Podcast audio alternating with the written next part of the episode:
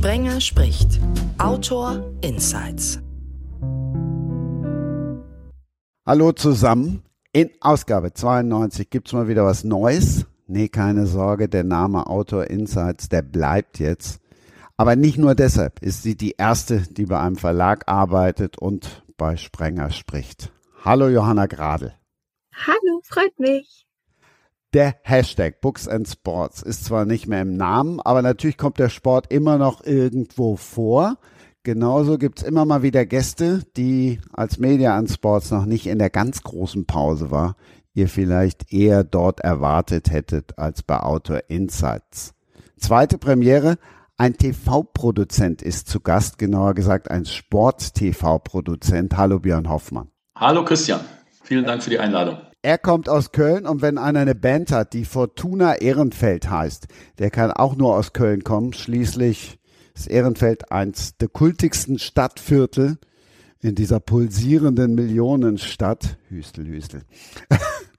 und Fortuna Köln kennen auch die Sportmuffel. Martin Bechler. Hallo. Ich grüße, ich grüße aus dem wilden Ehrenfeld. Hallöchen zusammen. Was macht Ehrenfeld so besonders? Ja, überhaupt nichts natürlich. Ne? Das ist wie der alte Kult um den Prenzlauer Berg oder um Kreuzberg oder sowas. Das war ursprünglich ein studentisch geprägter Bezirk und ein Arbeiterviertel und die Studis äh, entern diese Viertel ähm, weil da die Mieten günstig sind und dann fangen sie aber an, das Leben reinzubringen und die Subkultur und das merken dann die anderen, das merken dann die Zahnarzttöchterinnen und die kommen dann auch und dann sind die Mieten wieder teuer und dann zieht das ganze Pack 20 Jahre später eine Abteilung weiter, das wäre dann im Moment Bickendorf. Also Ehrenfeld ist ziemlich verschlissen, noch ein 1 Euro Handyshop brauchen wir nicht und ansonsten kann man es hier immer noch ganz gut aushalten. Perfekt formuliert, also insofern ähm, hoffentlich geht es Richtung Bickendorf und nicht in den Kölner Westen, weil da wohne ich und da kann ich das nicht gebrauchen. Johanna, böhmische Dörfer für eine, die in München lebt? Es ist total unbekannt für mich. Ich war zweimal in Köln, einmal davon auf Abschlussfahrt. Das war sehr ereignisreich. Aber ansonsten kenne ich mich sehr schlecht aus in der Gegend. Schaut mal, es ist ja so, ne? Köln ist eine absolut ereignislose Stadt. Hier wohnen knapp eine Million Menschen und jeder, der eigentlich nichts zu bieten hat, ne, der versucht irgendwie sich wichtig zu machen, weil er auch irgendwo teilhaben will. Ne? Bei uns ist das Hennes Weißweiler, dass wir sagen, das war eigentlich noch der Sonnengott und ähm, der FC Bayern wurde natürlich nach den Trainingsmethoden des ersten FC Köln gebaut. Köln ist eine Großstadt wie jede andere auch. Die hat die Vorzüge einer Großstadt, wenn es denn überhaupt eine ist, aber eben auch dieselben Nachteile und jeder Form, jede Form von Heimatkult. Guck mal, wie viel blöde, wie viel saublöde Vorurteile muss München ertragen die ganze Zeit von einer total versnobten äh, Gesellschaft. Das stimmt ja auch nicht. Ich hatte das Glück, viel in München arbeiten zu dürfen. Mega da. Ey, pass auf, ich komme jetzt vorbei. Gerade zur Wiesenzeit bietet sich das ja an, ist aber halt teuer. Ja, auch wieder nicht mein Schnack, ne? weil ich habe mal den Starkbärenstich erlebt, nämlich weil ich als, äh, ich bin ja, bevor mich diese Musikerkarriere erwischt hat, äh, war ich ein Tontechniker und ich habe damals als, als Tonchef den Nockerberg betreut und danach ist ja immer Starkbärenstich. Alter, sowas Asoziales habe ich aber in meinem Leben auch noch nicht gesehen. Nicht die Veranstaltung und nicht das Brauchtum, aber dass ich da dass sich erwachsene Menschen hinten im Paulaner Biergarten mit halbvollen Bierkrügen bewerfen, das, äh, da muss man auch erstmal drauf klarkommen. Toi, toi, toi, München. Ich durfte das, ähm, ich durfte das äh, noch schlimmer erleben. Ich habe äh, beruflich war ich acht Jahre in München ähm, bei den Sendern mit den Bällen und der Roten Sieben und ähm, äh, meine erste WG, die ich da hatte, äh, mit einem Kollegen auch aus Berlin, ähm, die war direkt an den Wiesen. Da haben wir eine Wohnung gehabt. Und ich persönlich kenne ja vom Karneval schon einiges vom Fastelovend. Aber was wir da erleben durften, ähm, ich hatte, ich habe gedacht, die, der Vermieter veräppelt uns, als der gesagt hatte, ähm, ich stelle jetzt mal sechs Eimer draußen hin, ähm, da können die alle rein, ich spare mir jetzt die Worte, können sie alle das da rein tun, was sie normalerweise anderen Leuten ins Toilette tun. Und bevor die mir das immer in den Vorgarten tun und ich darf danach den Vorgarten neu machen. Also das war Kleine, so mein Erlebnis, das hat mich fertig gemacht. Kleine diabolische Frage, warum schaffen wir es nicht, äh, die, die aggressive Art, Alkohol zu konsumieren aus der Gesellschaft kriegen, genauso wenig wie wir es schaffen, offenbar, die gewalttätigen Leute aus den Fußballstadien. Das sind zwei Sachen, die sich mir nie erschließen werden. Die hängen zusammen, glaube ich, befürchte ich, ähm, weil das, weil, weil der Alkohol ja enthemmt auch ein bisschen. Ach was, das wissen wir ja, davon wissen wir in Ehrenfeld nichts. Nee, kiffen alle nur. Ich glaube, das Problem an der Entschuldigung. ich glaube, das Problem an der Wiesenzeit ist halt auch einfach, dass ähm, mehr als, ich würde sagen, zwei Drittel der Leute, die kommen, gar nicht aus München sind und halt kommen, um sich abzuschießen. ähm, und dann noch weniger Hemmungen haben als sonst, wenn man vielleicht mal einen trinken geht. Ich glaube, drei Drittel von den Leuten, die sich auf Fußballstadien auf die Fresse hauen, kommen auch gar nicht vom Fußball. Das ist so meine Theorie. Das ist auch eine gute Theorie. Das, was in München beim Oktoberfest ist, hat ja im, im, Karneval in Köln meiner Meinung nach so vor 10, 20 Jahren auch angefangen, dass das so, äh, dass das so ein Touristending wurde. Ähm, dass man gesagt hat, ah toll, Karneval bedeutet, in Köln sind alle Frauen betrunken und alle Männer betrunken und äh, da gehen wir hin und haben Spaß und Freude und tragen das dann nach Mallorca und singen das im Bierkönig, die Lieder. Ähm, und mein Eindruck ist in den letzten Jahren tatsächlich gewesen, dass das immer mehr zu so einem also wie die Wiesen zu so einem Touristending ver, ver, verkommen ist. Ähm, und das, äh, ja, das ist keine schöne Entwicklung. Da gebe ich dir total recht. Und die sagen, die Leute sagen ja mal, ja, ist ja schlimm, wo das alles hingeführt hat. Ne? Also diese ganze Ballermann-Attitüden in den eigentlich schönen volkstümlichen Festen. Und äh, das, die Tatsache ist ja, die, die Leute der Stadt selber haben das so gemacht. Das sind die Geschäftsleute, die das so entartet haben. Da wird nämlich äh, natürlich massiv das, das Rad der, der, der Umsatzsteigerung gedreht äh, auf Kosten der Gesundheit und Kosten einfach von auch von der des Charmes der, der Festivität. Ich glaube, das ist verdammt nochmal überall gleich, oder? Fällt jemand ein Beispiel ein, was noch nicht so ist? Ich weiß nicht, das äh, mallorquinische Tontauben schießen zum Autoreifenfest, ich weiß es nicht.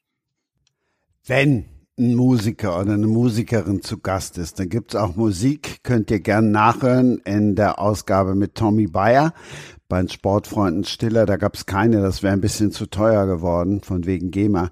Diesmal gibt's welche, denn der Autor, Komponist und Chef überhaupt hat gesagt, du darfst. Also bitte.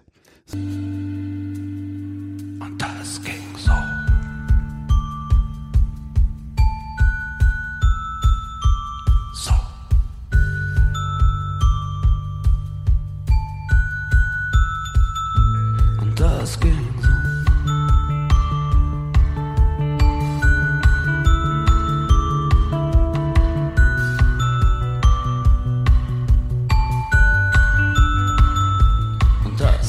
so.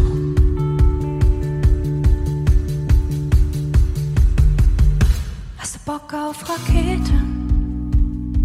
Dann werde Astronaut. Bis dahin hab ich dir eine Rakete gebaut. Wenn sich zwei hier im Weltall auf einmal verstehen,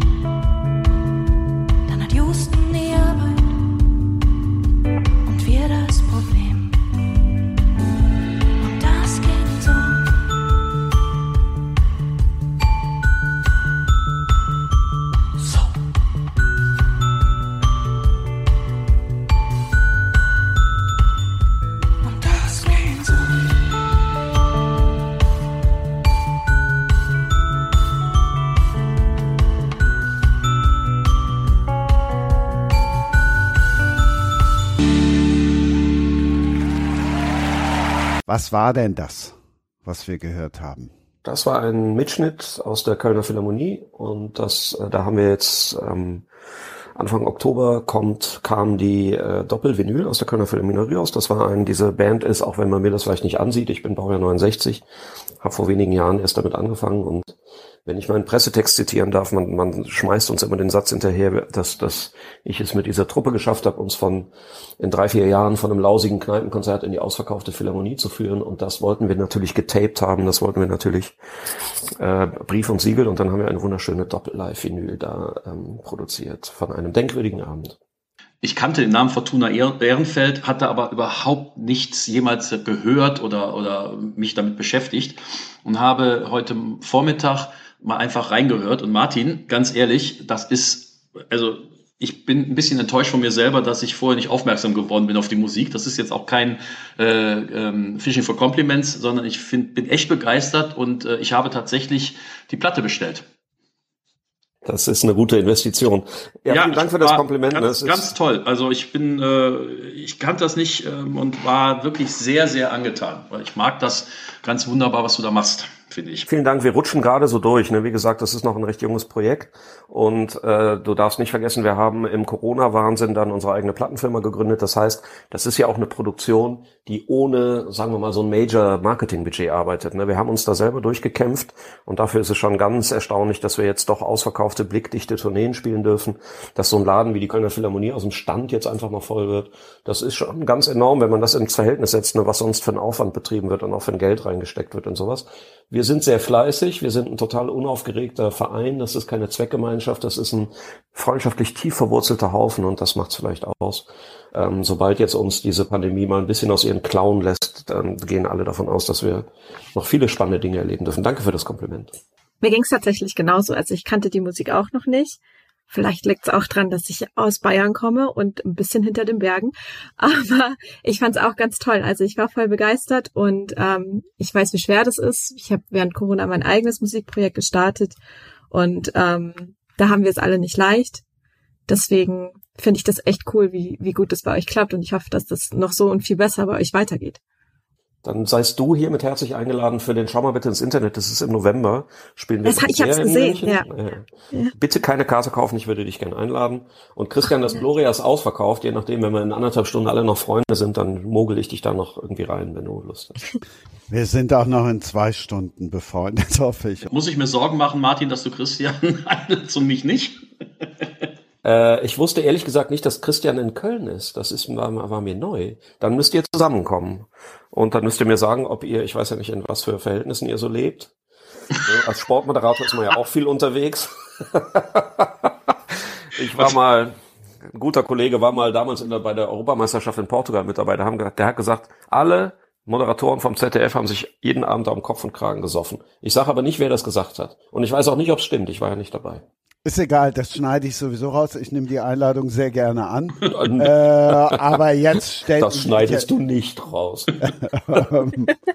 ich dachte auch jetzt, bevor du uns einlädst, also kommt dann die Frage, die ich jetzt äh, zuerst gehabt hätte, aber da muss ich sie halt doch selber stellen. Johanna, dein Musikprojekt. Ja, soll ich etwas darüber erzählen? Bitte. Bitte. Ja, ich habe, ähm, ich, ich bin in einem Duo gespannt im Moment unterwegs mit, mit einem Produzenten und wir machen Synth-Pop, Elektropop, Techno, irgendwie so eine Mischung aus allem. Ähm, wir heißen Estival, wie das Festival nur ohne F. Ähm, und haben letztes Jahr unsere erste kleine Platte, beziehungsweise unser erstes kleines Album auf Spotify veröffentlicht und überall, wo man Musik hören kann digital und arbeiten gerade an dem zweiten, hatten dieses Jahr unsere ersten Auftritte und ähm, ja, das macht sehr viel Spaß und ähm, ich singe übrigens. Das habe ich gar nicht erwähnt, was ich mache. Ich singe. Darf ich fragen, wie alt du bist, Johanna? Ich bin 28. Siehst du? Wieso die Frage nach dem Alter? Ja, nee, war jetzt gar nicht wertend gemeint, weil, wie gesagt, ich bin bei euch beiden relativ gescheitert, euch vorher digital zu stalken. Weil äh, wir, wir hatten es gerade im Vorgespräch bei Björn war ich jetzt bis äh, zwei Minuten vor der Sendung der Ansicht, dass das ein äh, Verleger ist, der für den Brockhaus Verlag irgendwie die, die Umstellung ins digitale Zeitalter macht. Ist übrigens eine Thematik, über die ich mich sehr, auf die ich mich sehr gefreut hatte, muss ich ganz ehrlich sagen. Weil ich doch ein alter Mann. Leid, dich zu enttäuschen. Ja, wirklich, ne? Ich habe jetzt, ich hatte so viele Fragen an dich. ich, kann, ich kann sie ja trotzdem stellen. Vielleicht kannst du es aber an. Tu doch so, als hättest du Ahnung. Also, Auf jeden Fall, ja, das ist kein Problem. Vielleicht kann es ich beantworten, ich arbeite ja, genau. Verlag. Ja, genau. Wir kommen schon zusammen. Äh, nee, und ähm, weil du auch gesagt hast, mitten in der Pandemie gegründet und so, ne, mich hätte das einfach mal interessiert, weil, äh, oder es hat mich interessiert, deswegen habe ich gefragt. Und ich hatte tatsächlich, ich wollte mal eine Vorstellung haben, ich habe von euch beiden kein Bild vor mir. Jetzt ist der Björn wahrscheinlich wahnsinnig beleidigt, weil er im Gegensatz zu meiner Z-Prominenz zumindest vielleicht mal zu B plus gehört oder so. Über, auf überhaupt das, gar keinen Fall. Das ist das Schöne an diesem Gespräch, weißt du, man kann so vollkommen unbedarft aufeinander zugehen, das finde ich toll. Das stimmt. Ich habe mich immer in der zweiten Reihe sehr wohl gefühlt. Also ich äh, bin da ganz zufrieden. Und so, ich und ich bin auch Backstage. ganz weit weg von B-Bekanntheit. Also ganz weit ich, weg. Ich stand mal Backstage, äh, da haben wir mit äh, Gisbert zu Knipphausen gespielt auf einem Festival. Und vor mir steht, ich äh, erzähl's mal von, von der Pointe von hinten weg, vor mir stand der Macher mit Songschreiber und Gitarrist von Wir sind Helden. Das Gesicht kennst du sofort, weißt du? Ich hatte das nur einfach, ich war nie auf dem, ich bin ihm persönlich nie begegnet. Auf jeden Fall ähm, der hatte so eine komische Smuggler-Cap an oder irgendwas, irgendwas war anders, ne? Und der hat wirklich sehr interessiert nach meiner Band gefragt, hat mir auch Komplimente gemacht und so. Und wir haben anderthalb Stunden gequatscht und nach anderthalb Stunden gefragt, hier, ja, vielen Dank, ich muss jetzt auch mal weiter. Sag mal, wer bist denn, wer bist denn überhaupt? Und ähm, er, er, war, er ist sehr freundlich geblieben, hat gesagt, meine Band heißt Wir sind Helden. Und ich so, ups, ja, ach so, genau, da, da war doch was. Und solche Fettnäpfchen, die passieren mir aber auch echt am Streifen, Alter. Wirklich, ist eine bisschen Pest. Okay, also dann, Johanna Gradl, kannst du sehr wohl googeln. Also zumindest, wenn man googeln kann, dann hat man sogar auch ein Bild vor Augen. Und und äh, alles andere klärt jetzt erstmal Björn Hoffmann auf, weil sonst, sonst muss ich ein Brockhaus schreiben in die Shownotes, weil der schon so viel gemacht hat. Björn, einmal für alle, was machst du? Also ich, äh, ich äh, habe meine eigene kleine Firma seit ein paar Jahren ähm, und äh, produziere im Auftrag von Fernsehsendern ähm, Sport. Ähm, das geht von Fußball über momentan sehr, sehr viel NFL, American Football, bis hin zu allem Möglichen, was es da so gibt. Ähm, ich habe tatsächlich Christian und ich kennen uns seit boah, äh, Ende der 80er, würde ich mal sagen, Anfang der 90er. Ich habe mal als Student als Kabelhilfe bei RTL angefangen und bin dann im Grunde genommen durch alle Sender dieser Ich Republik. auch. Du auch? Ja. Ja, siehst du. Ja, wann, ja, wann warst du damals? Ja, ja unten also, in Aachener Straße, in dem großen, in dem großen Studio, in, was im Keller. Keller, genau. Mhm. Im Keller, genau. Und dann rüber zur damals noch NOB ins Studio 1. Da, das gab ja damals nur ein Studio, wo heute, glaube ich, 400 auf der Wiese stehen. Und damals wurde da nur Hans Meiser und Stern TV gemacht. Da habe ich irgendwie den, den Saalbeschaller gemacht, um mein Studium irgendwie ja, durchzukriegen. Ab, ab, wann hast du, warst denn du da? Äh, Anfang, Anfang 90er, 90er, Anfang mit ja. ja. Also ich bin 89er Abi, dann zwei Jahre Zivildienst, irgendwie so 93, 94, 95. So. Ja, ich bin da, äh, als die Kollegen von, also Kollegen ist gut. Als die RTL nach Köln gekommen ist, glaube 87 oder sowas, ähm, war ein äh, einer meiner besten Freunde zu der damaligen Zeit, Markus Höhner, der wollte immer Sportreporter werden. Und der ist dann am, am äh, weiß ich noch wie heute, der ist am 2. Januar, äh, glaube ich, 88 dahin gelatscht und sagte, hat gesagt, er will im Fernsehen arbeiten. Und die suchten halt alle möglichen Menschen für alle möglichen Jobs. Ähm, und dann rief er mich an und sagte, du Björn, hier gibt's, äh, hier kann man arbeiten als Kabelhilfe und so weiter und die zahlen 12 Mark die Stunde. Das war damals sehr unfassbares Geld als Student. Und äh, ja, also Markus kommentiert, glaube ich, seit gefühlt 30 Jahren jetzt Fußball, in den letzten Jahren für Sport 1. Ähm, und es sind ganz viele Menschen äh, aus dieser RTL-Truppe hervorgegangen.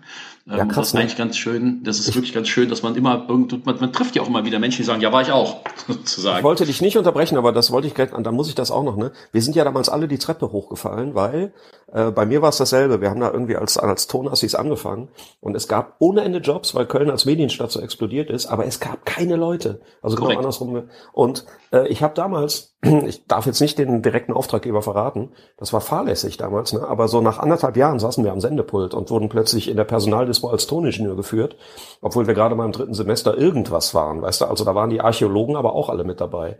Und ich bin damals mit Ü-Wägen durch die Gegend gefahren, da war die ganze Ü-Wagenmannschaft, hatte niemand eine Ausbildung, aber ohne Scheiß. Und so trug ich dann irgendwann das Stigma, das Positiv-Stigma Toningenieur, ne? also so schnell ging das damals. Ja, so, ich ja, mich wieder aus, Entschuldigung. Ich bitte die Unterbrechung. ähm, du, gut. Spätestens jetzt habt ihr gemerkt, warum ihr gemeinsam eingeladen seid, ne? Also das konntest nur, du doch gar nicht wissen, Christian. Nein, überhaupt nicht. Wissen ist alles nur. Man muss ja auch nicht immer sagen, was man alles so, was man alles so weiß. So, Björn, äh, darfst du noch ein bisschen weitermachen? Dann bin ich irgendwann von RTL zu Sat 1 gewechselt, äh, zu Premiere gewechselt, Entschuldigung.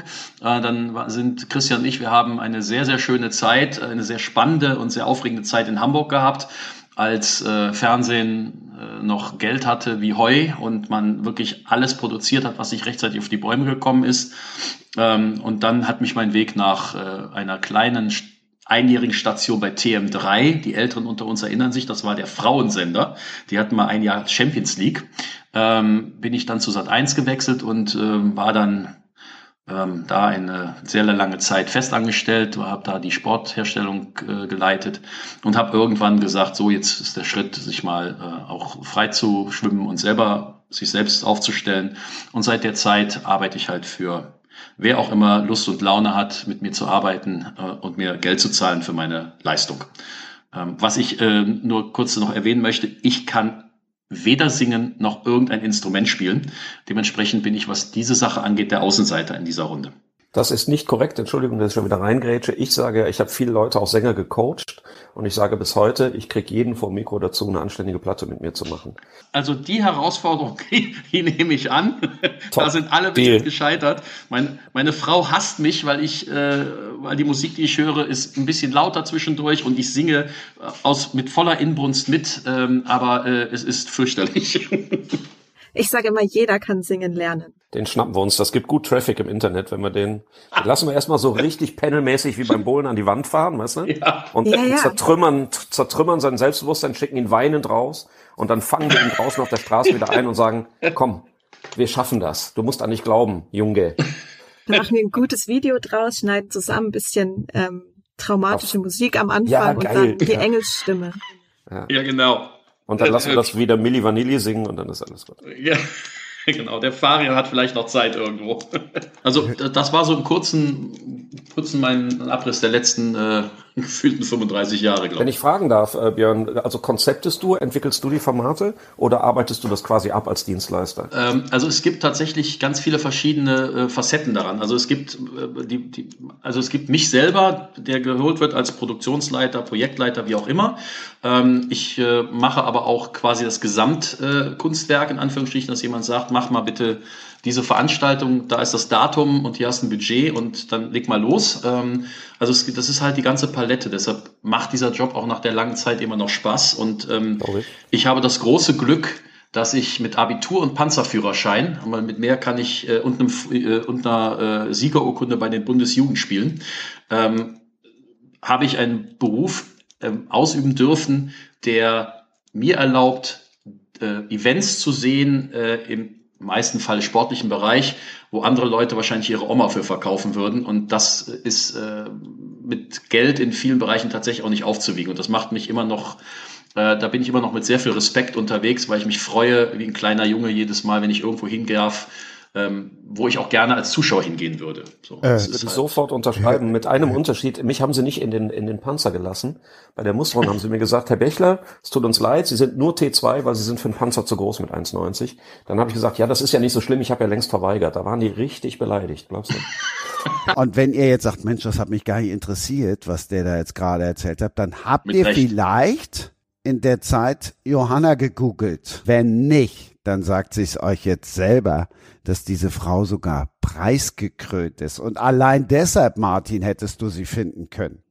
Das stimmt. Ich habe mich gerade äh, probehalber nochmal selber gegoogelt, weil mich interessiert hat, was mittlerweile noch sichtbar ist, weil über mich findet man tatsächlich so manche Dinge. Ähm, aber wenn man mich googelt, findet man ganz schnell meinen Arbeitgeber. Das ist der DTV Verlag in München. Und da bin ich Referentin für Blogger Relations seit ungefähr einem halben Jahr und habe vorher meinen Master gemacht an der LMU in München und deswegen auch äh, preisgekrönt, weil ich für meine Masterarbeit ausgezeichnet wurde. Und das findet man aktuell sehr, sehr schnell. Und ich habe gesehen, man findet auch noch ein altes Bild von, als ich Abitur gemacht habe und beim Schul-Poetry Slam mitgemacht habe. Also sehr interessant. Man muss sich eigentlich immer mal wieder selber googeln. Martin, weißt du Bescheid, ne? Ja, in welcher Stadt bist du, Johanna? In München. Ah, stimmt, das hatten wir ja gerade schon. Entschuldigung, genau. habe ich schon wieder vergessen. Ne? Weil äh, sonst äh, dich muss ich unbedingt auch äh, auf ein Konzert treffen, weil du machst eigentlich das, was uns am allermeisten interessiert, gerade mit unserem jungen Label, nämlich mittendrin sein in der äh, in, im Wandel der digitalen Welt beziehungsweise alles ja. Richtung Web 3.0. Ähm, ich bin der Ansicht als junger Verleger, dass ähm, sich das Verlagswesen in den in den Grundfesten erschüttert, erst erschüttert werden wird, ist es ja schon gerade, und sich dann massiv wandeln wird. Und das, wo du sitzt, das interessiert mich brennend und ich suche immer sehr gerne die Nähe von Leuten, bei denen ich da was dazulernen kann. Ja, die Blogger Relations sind tatsächlich im, im Buchverlag auch nochmal so, so ganz speziell, weil die sich so ein bisschen abgekapselt haben von der, von der Literaturkritik. Also die sind eigentlich eine Abstammung von der Literaturkritik. Und dann gibt's ja noch sowas wie Influencer Marketing. Das ist dann wieder ähm, ein bisschen anders, weil die Blogger Relations funktionieren im besten Fall ohne Bezahlung. Und äh, die Influencer-Marketing-Aktionen, die funktionieren dann mit Bezahlung. Und ich sitze immer an der Stelle, ähm, an der die BloggerInnen und InfluencerInnen nicht bezahlt werden dafür, dass sie über unsere Bücher was machen, außer in Form von, wenn sie mal Goodies bekommen dazu oder wenn es Events gibt, zu denen die eingeladen werden. Aber dann werden die auch nicht honoriert, sondern es werden Kosten übernommen für eben Goodies und ähm, vielleicht auch Fahrtkosten oder solche Sachen, Verpflegung. Na, was mich interessiert, ist halt, die Blogger sind die entscheidende Schnittstelle, dass wenn jetzt alles so ein bisschen Richtung Metaverse geht, wie kriegt man denn unser Publikum eigentlich darüber? Ne? Und da gewisse auch große, schlagkräftige ähm, Medienkanäle einfach an Bedeutung verlieren. Das werden die beiden Kollegen jetzt gerade nicht so wahnsinnig gerne hören, aber ich glaube, der Sport ist da, hat da auch eine Sonderrolle. Ne? Also das nehmen wir Katar mal raus. Bitte frag mich niemand nach meiner Meinung dazu. Sonst das wird laut. Die gleiche sein, die ich habe. Ja, wahrscheinlich. Aber ähm, ne, uns gehen ja andere große, große Sendeplätze immer weiter verloren für die Kultur, kulturellen Inhalte. Und das geht, also wir beschäftigen uns sehr viel mit NFT, Blockchain und Metaverse. Und die Blogger halte ich für das Nadelöhr oder sagen wir mal für die Schnittstelle, wie, wie wir unser Publikum darüber kriegen. Und deswegen ähm, habe ich da sehr mein Augenmerk drauf. Gleichermaßen sind wir sehr schlecht da drin, ne? weil, wie gesagt, ich bin ja Jahrgang 69. Ich habe das auch ein bisschen verpasst. Unsere digitalen Zahlen auf den Kanälen sind horrend schlecht. Also wenn du mal überlegst, unser Insta-Account hat 8000 Follower, aber die Philharmonie ist voll. Ne? Es ist mir lieber, dass das Theater voll ist und ich habe weniger Klicks, aber das ist natürlich eine Zahl, die ist extrem verbesserungswürdig. Deswegen äh, freut es mich sehr, deine Bekanntschaft zu machen. Liebe Grüße aus Köln. Das freut mich äh, umgekehrt genauso.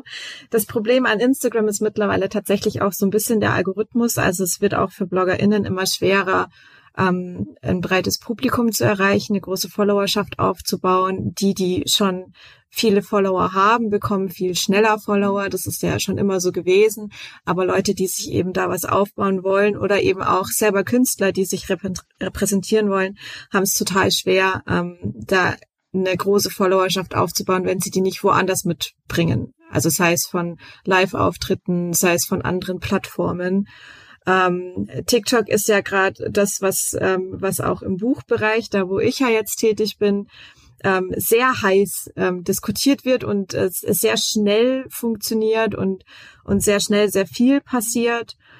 Und ähm, ich glaube, gerade auch für Musiker, die ja auch quasi mit, mit der Tonspur arbeiten, ist TikTok eher die Plattform, auf die man sich gerade konzentrieren könnte, weil da jetzt im Moment noch die Chance höher ist, schnell gute Followerzahlen aufzubauen. Und je mehr Leute sich dann auf, auf TikTok tümmeln und äh, je mehr Hashtags dann besetzt sind, umso schwerer wird es dann wieder. Deswegen Instagram ist im Moment sehr, sehr schwer, weil es sehr breit genutzt wird. Ähm, aber ich denke, wenn man jetzt noch versucht, auf TikTok gut einzusteigen, sich da so ein bisschen einliest, auch in die Algorithmen, ähm, kann man da echt auch noch schnell gut was schaffen. Wäre es nicht sehr viel klüger, sich mit dem nächsten Medium zu beschäftigen? Das heißt, zu spekulieren, was ist denn der nächste Brüller? Weißt du's? Ich weiß es nicht, ehrlich gesagt. Also es, äh, es gab ja noch mal diesen Versuch, jetzt weiß ich nicht mehr, was das genau war. Das war ähm, dieses, äh, dieses Medium von Apple, das ganz exklusiv war, wo man nur mit Einladungslinks reinkam. Wie hieß das denn nochmal? Du meinst jetzt nicht den Clubraum, wo sich alle unterhalten, oder? Genau. Und das wurde ja eine Zeit lang als, als das neue soziale Medium gehandelt ähm, ist aber auch super schnell untergegangen. Und ich meine, wenn man überlegt, das letzte, was es, was es nach, also ungefähr zeitgleich mit Instagram war ja Snapchat, aber Snapchat ist ja nicht so das, das klassische soziale Medium, ähm, wird ja viel auch einfach als Kommunikationsdienst genutzt. Ähm, und dann das nächste war erst TikTok und das kam jetzt halt doch einige Jahre später. Deswegen weiß ich nicht, ob man jetzt schon Prognosen treffen kann, was dann das nächste ist ähm, oder ob irgendwann der Markt dann doch auch übersättigt ist oder ob immer eine Plattform untergeht, wie sowas wie, wie Facebook, das ja gerade so immer mehr schon in den letzten Jahren untergeht. Ähm, oder ob man dann irgendwann sagt, jetzt hat man irgendwie viele Möglichkeiten ausgeschöpft und so viel Neues kann man jetzt als soziales Medium auch gar nicht mehr machen. Ich glaube, es wird immer in die Richtung gehen, was TikTok jetzt auch macht. Kurze Aufmerksamkeitsspanne, ähm, gute Algorithmen. Ähm, wenn da noch was Neues kommt, dann setze ich da mein Geld drauf. Ja, ich finde, ich, ich bin anderer Meinung, weil ich glaube, die sozialen Netzwerke werden bleiben. Klar, Facebook hat einen ganz guten Sinkflug gemacht, jetzt auch an der Börse. Aber die Frage ist, wer hat als erstes äh, einen wirklich funktionierenden Metaverse-Raum am Start. Ne? Und das sind die, die Kandidaten sind ja bekannt, das ist dann entweder Amazon oder Alphabet oder eben äh, Facebook. Und tatsächlich setze ich auf Facebook, weil sie einfach den ältesten Datenstamm haben. Von Leuten, von denen sie ganz genau wissen, was ihre, ihr Freizeitverhalten ist. Wahrscheinlich auch alles andere. Aber ähm, da, ich glaube, da wird es ein Comeback geben. Und ich denke, dass dann auch wieder da Räume entstehen für längere Aufmerksamkeitsspannen, im Gegensatz eben zu, zu TikTok. Und TikTok ist nun auch ein zweisteiniges Schwert. Ich meine, sind sie alle, ne? Aber wir wissen ja auch, was, dass das jetzt politisch auch ein bisschen problematisch ist und eventuell auch ein Delisting stattfinden könnte, ne? Im europäischen oder im amerikanischen Raum. Naja, es ist alles ein Riesenkrautsalat. Es ist fürchterlich. Aber ich denke, äh, also alle wir äh, Schaffenden, ne, die die Medienprodukte in die Welt setzen. Also es ist verraten und verkauft der, der sich nicht damit beschäftigt. Weil nochmal, ich glaube, dass das die Landschaft äh, massiv verändern wird. Aber das ist ja nur auch kein Geheimnis. Ja, gerade im Medienbereich, also alles, was mit Medien zu tun hat, Musik, ähm, Bücher, Filme, Serien, das spielt sich in den sozialen Medien ab und das ist auch ein wichtiges Standbein. Das, das sehen manche Unternehmen vielleicht nicht so. Andere Unternehmen haben das sehr früh und sehr gut erkannt. Die Buchbranche ist ja gerne mal immer so ein bisschen spät dran, diese Dinge zu erkennen und sehr traditionell veranlagt. Deswegen ähm, bin ich sehr glücklich, dass äh, da, wo ich jetzt arbeite, da sehr viel Wert drauf gelegt wird, auch da mitzugehen. Und ich glaube auch, dass sich das auszahlt. Sind die, sorry, dass ich da schon wieder dazwischen frage, ähm, aber letzte Frage zu dem Thema von meiner Seite. Sind die Absätze, wie sind die Absätze im Buchmarkt? Ist das einigermaßen stabil? Gibt es eventuell so wie bei Vinyl auch eine Renaissance? Oder, also ich meine, seht ihr da auch eine Rettung im Digitalen? Weil E-Books sind einfach nicht so rentabel, würde ich mal, ähm, würde ich mal vermuten. Wie, wie geht's denn euch? Also sage ich, frage ich jetzt mal so frank und frei. Ne? Sind die Absätze gut oder steigend oder fallend? Also wenn man den Gesamtumsatz des deutschen Buchmarkts anschaut, dann ist der tatsächlich in den letzten Jahren sehr stabil, trotz Corona. Ähm, das ist erfreulich für, für einige Verlage, für andere nicht so, weil während der Pandemie halt gerade sowas wie ähm, Reiseführer und so hat sehr gelitten. Ähm, Sparten wie das Kinder- und Jugendbuch, die haben da so ein bisschen aufgebaut in der Zeit, weil viel Beschäftigung gesucht wurde. Aber so an sich ist der, ist der Umsatz des Buchmarkts stabil. Ähm, man muss aber auch dazu sagen, dass die Preise steigen. Das heißt, der einzelne Absatz von, von Büchern, der sinkt. Es gibt immer weniger Käufer. Ähm, das, das muss man irgendwie, finde ich, schon immer aus Transparenzgründen dazu sagen. Ja, es ist toll, dass der Umsatz bleibt, aber es kaufen immer weniger Leute Bücher. Und das ist gerade für Menschen wie mich, die im Verlag arbeiten, natürlich ein Problem. Ähm, das E-Book ähm, ist nochmal eine andere Diskussion tatsächlich. Da ich weiß nicht, ob das allen bewusst ist, aber wir haben in Deutschland auf Bücher eine Buchpreisbindung. Das heißt, der Verlag legt den Preis fest und zu diesem Preis werden die Bücher überall verkauft. Also jedes Buch kostet überall gleich. Ähm, und das ist auch beim E-Book so. Und E-Book-Preise sind im Schnitt in Deutschland relativ hoch im Vergleich auch zu anderen Ländern. Ähm, und das sind alles so Gründe, wieso sich das E-Book im Vergleich zum Ausland ähm, in Deutschland noch nicht so gut durchgesetzt hat. Es steigt wieder in den letzten zwei Jahren, aber es, es hat sich lange um so einen Prozentsatz von fünf Prozent bewegt und jetzt muss man mal davon ausgehen, wir sind im Jahr 2022. Ähm, fünf ähm, Prozent digitaler Leseanteil ist nicht sehr viel. Ähm, in, in englischsprachigen Ländern, England und in den USA gibt es da teilweise Anteile von 20 bis 30 Prozent am Markt. Ähm, das ist, das ist super interessant, das ist super spannend, wie sich die ganzen Märkte auch unterscheiden und das zeigt aber auch mal wieder, ähm, wie wie langsam Deutschland sich da zum Teil bewegt, was die Buchbranche angeht. Naja, das war ja immer schon so, dass Deutschland so ein bisschen hinterhergehumpelt ist bei allem, was irgendwie die Zukunft bauen will und kann. Wobei ich jetzt zugeben muss, dann bin ich ein Teil dieser, äh, dieser Verhinderer, weil ich persönlich kann mit einem E-Book überhaupt gar nichts anfangen. Ähm, ich brauche das in der Hand ähm, und ähm, ich brauche 20 Bücher um mein Bett rum, damit ich mir aussuchen kann, was ich lese. Ich brauche meine Wand mit meinen gelesenen Büchern ähm, und ich, äh, bei uns im Haushalt ist es tatsächlich so, dass meine Frau komplett auf E-Book umgestiegen ist. Ähm, und ähm, wir haben hier zwei Welten, die zwar koexistieren, aber ähm, keinerlei Überschneidung haben, weil äh, ich gebe da ehrlich zu, da bin ich sehr starker Traditionalist und äh, ich muss diese Seite knicken können, ich muss das anfassen können, ich muss äh, im Zweifel sogar den Buchrücken brechen können, wenn ich mir irgendwo äh, was merken möchte und ich möchte da drin rumkriegseln im Zweifel, weil ich irgendwas toll gefunden habe. Ähm, also ich gehöre dann tatsächlich zu denen, die diese die glücklich sind, so leid es mir tut, äh, Johanna, die glücklich sind, dass der, äh, dass das Hardcover oder die, die Hardcopy, nicht das Hardcover, die Hardcopy, ähm, noch so einen großen Anteil hat. Und ich brauche das auch in den großen Büchereien, auch in den kleinen, ist egal. Ähm, da hinzugehen und einfach mich da eine Stunde drin rumzutreiben und äh, ich komme immer mit irgendwas da raus. Also ich habe immer irgendein Buch in der Hand und das ist bei E-Büchern halt dieses, dieses Gefühl, ich suche was und ich halte es in der Hand, ich drehe es um, ich sehe die Rückseite, ich, was weiß denn ich, ähm, das fehlt mir tatsächlich dann. Und da ja, und ich bin total auf deiner Seite, aber ich bin nun mal ein Tourneemensch und sitze viel im Bus. Und wenn, ich lese wahnsinnig gern die Zeit. Und wenn du auf Tournee, auf der Rückbank im Tourbus, die Zeit liest, mit dem Geraschel und, und der Spannbreite, die die hat. Nach drei Stunden binden dich die Kollegis an der Raste an. So einfach ist das. Und äh, das sind dann so Situationen, wo ich dann gerne, also Zeit online lesen, das ist schon toll, weil dann generiert das Digitale einen plötzlichen Mehrwert, nämlich Querverweise. Weißt du, wenn du denn, äh, wenn, wenn ich einen Artikel in der, in der haptischen, in, im, im Printmagazin lese, dann habe ich natürlich unten auch ein paar Quellenangaben, aber mal ganz ehrlich, gehe ich danach in die Bibliothek und äh, lese mir noch ein paar, äh, paar äh, Querverweise durch? Nein. Und das ist, der, finde ich, der Mehrwert in der digitalen Welt. Du hast ein paar Links, wo du sagst, ach da schau, dann das schaue ich mir auch noch an. Aber Best of Both Worlds, sage ich immer. Da bin ich aber auch komplett bei dir. Ich habe auch wirklich nur Bücher geredet. Also ich bin tatsächlich, ich habe von den Zeitschrift, äh, Zeitungen, die ich lese, die E-Abos äh, und da bin ich sehr bei dir, weil ähm, die, da bin ich auch weg davon gekommen, tatsächlich äh, meine Tageszeitung zu lesen und das mache ich online. Aber das Buch, geht bei mir nicht. Da, ich, da bin ich wahrscheinlich typisch deutsch.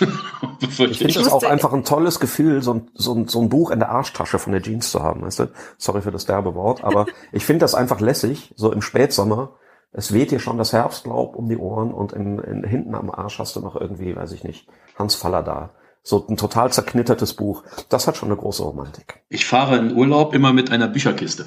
Also wenn, äh, wenn, wenn, wenn ich, äh, ich bin häufig auf Sardinien und dann setze ich mich ins Auto und dann ist hinten neben den Koffern tatsächlich eine Kiste mit 10 auf 15 Büchern drin, äh, damit ich mir auch, äh, auch da im Urlaub aussuchen kann, was ich lese. Das, das ist so.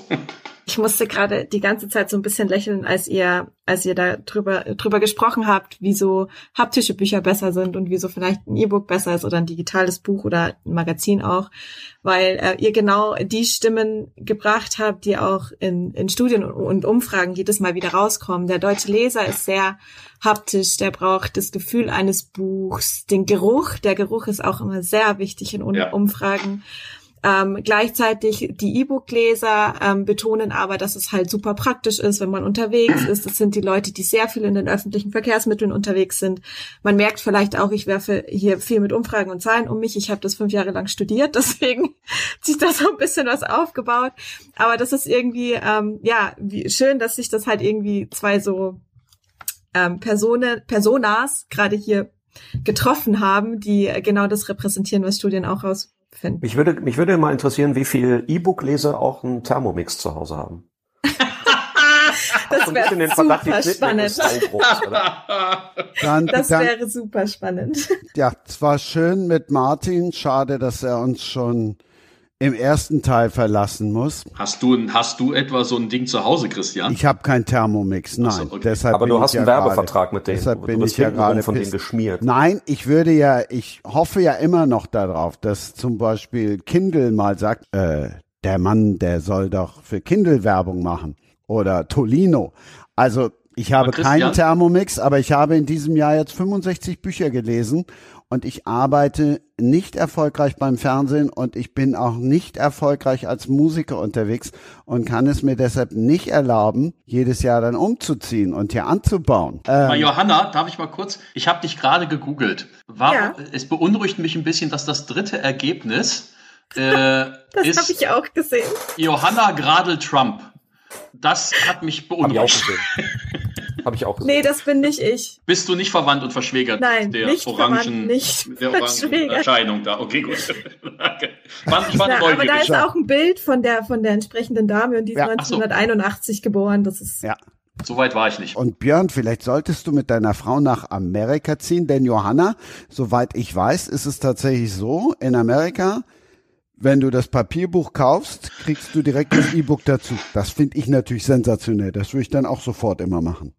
Das kommt wahrscheinlich ein bisschen auf den Verlag an, ähm, kann aber sehr gut sein. Ich kenne mich tatsächlich in den ausländischen Märkten nicht so gut aus, ähm, weil die sich schon noch zum Teil sehr stark unterscheiden, unterscheiden vom deutschen Markt.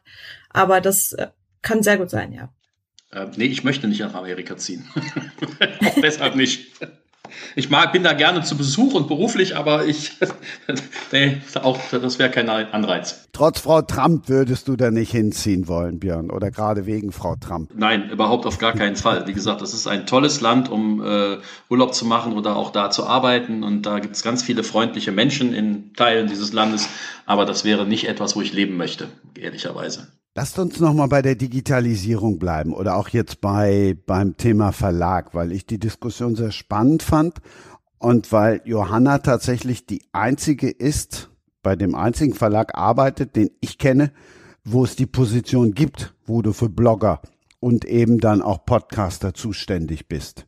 Ja. Ach so, ist das so? Tatsächlich? Haben die anderen Verlage sowas nicht? Jetzt muss ich mal doof fragen.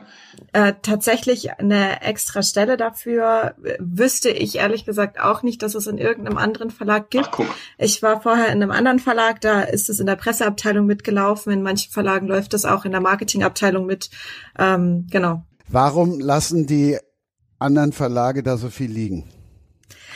Das ist eine sehr gute Frage und ähm, das ist tatsächlich auch ein Thema. Ich meine, ich bin ich bin der Nachwuchs der Branche beziehungsweise ich repräsentiere mit den Nachwuchs der Branche und ähm, habe mit sehr vielen Leuten studiert, die auch der Nachwuchs der Branche sind und ähm, da scheiden sich so ein bisschen die Geister zwischen den jungen und und den etwas äh, traditionelleren Verlagsangestellten oft oder der Buchwelt ähm, es scheidet sich tatsächlich auch von Verlag zu Verlag. Manche setzen da sehr viel drauf, wie DTV eben.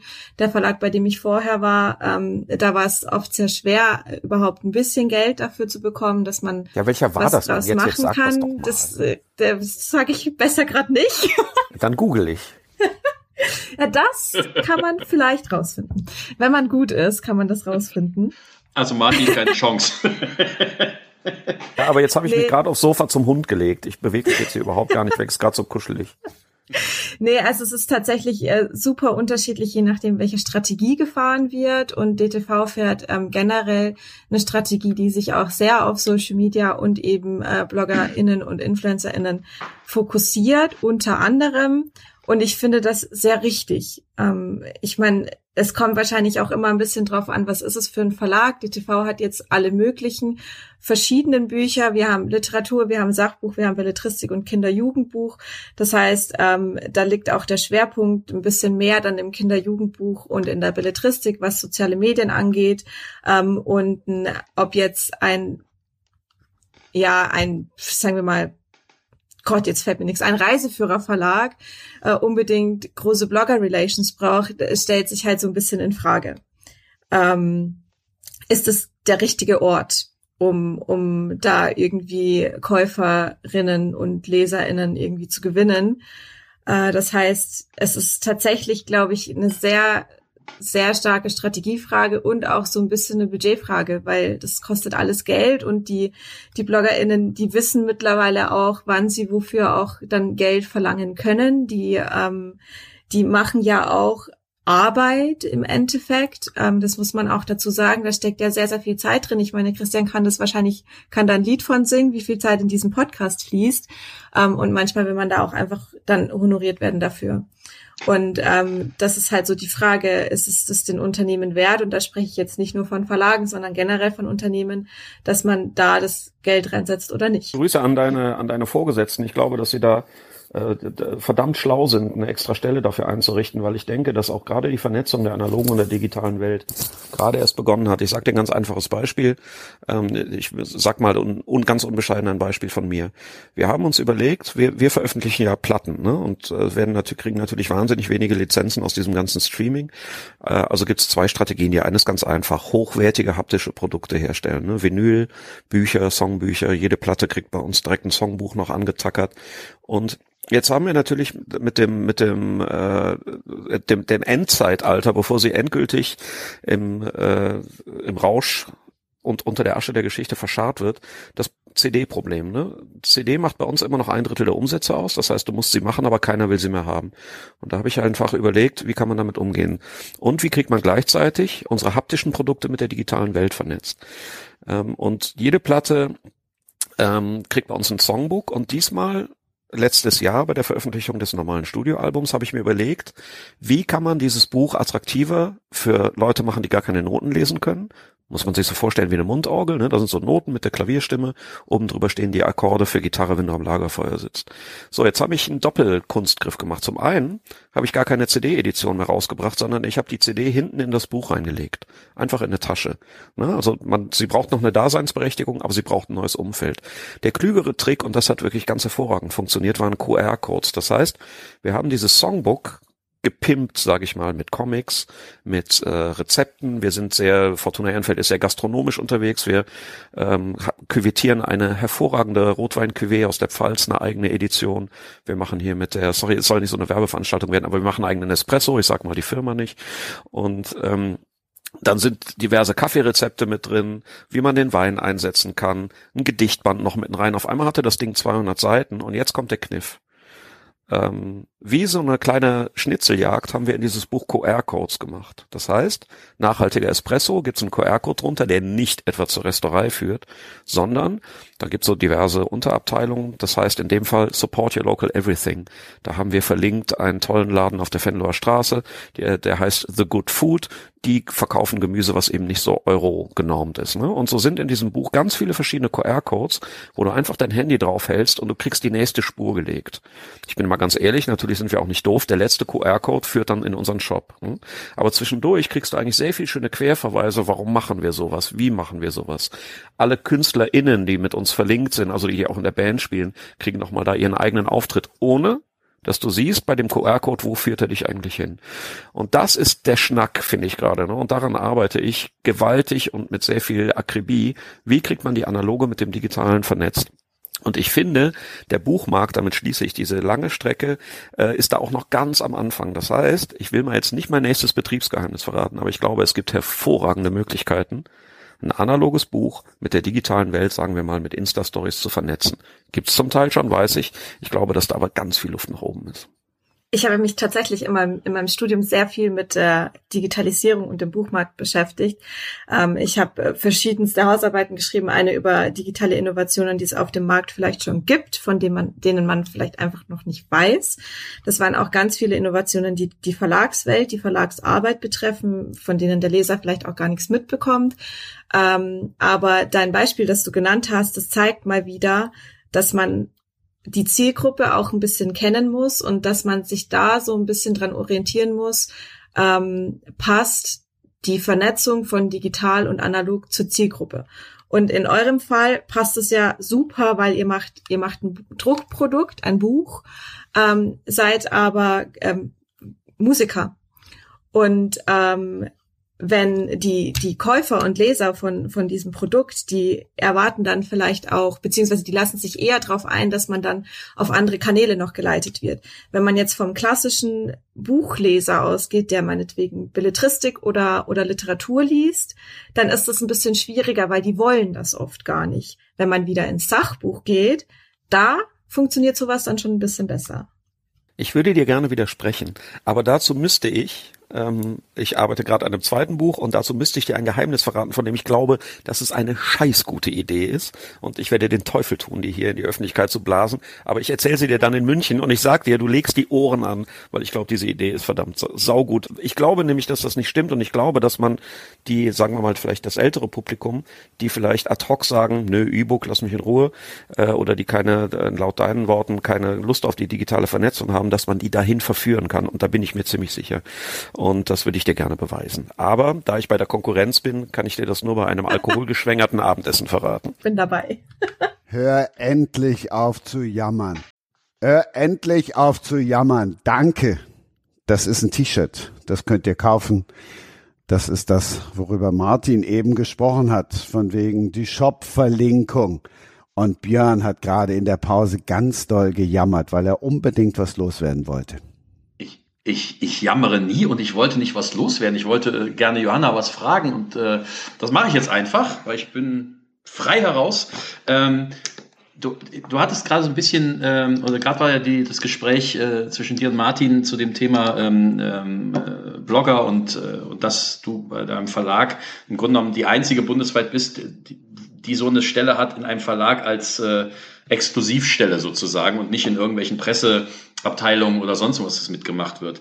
Ähm, ich bin ja jetzt auch wie Christian ein wirklicher Vielleser ähm, und ähm, ähm, was, was mich wundert ist, ähm, ich habe mal irgendwann vor Jahren äh, Goodreads entdeckt. Ich nehme mal an, das kennst du, vermute ich mal, mhm. weil du ja aus dem so und ähm, das hat sich ja von so einer ich sag's mal, in meinen Augen, so habe ich es immer gesehen, von so einer kleinen Gruppe Leute, die gerne lesen, ist das ja, mittlerweile habe ich den Eindruck, dass das ein, ein gut geöltes System ist, was äh, ich jetzt gar nicht schlecht finde, weil tatsächlich ich, wenn ich irgendwo äh, nach neuer Literatur suche und ich was in der Hand habe oder mir irgendeiner einen Tipp gibt, ich tatsächlich auf Goodreads gehe und mir mal so die ersten 20, 30 Bewertungen da durchlese. Und da fällt mir halt in der letzten Zeit extrem auf, dass die ersten immer irgendwelche Menschen sind, die von den Verlagen Bücher geschickt bekommen, sich dann offiziell dafür auch bedanken und dann ihre Rezensionen geben. Und ähm, ich habe das mal so in meinem Bekanntenkreis, wo, von denen, die viel lesen, ähm, äh, mal so ein bisschen mal recherchiert tatsächlich, weil ich das so spannend fand. Und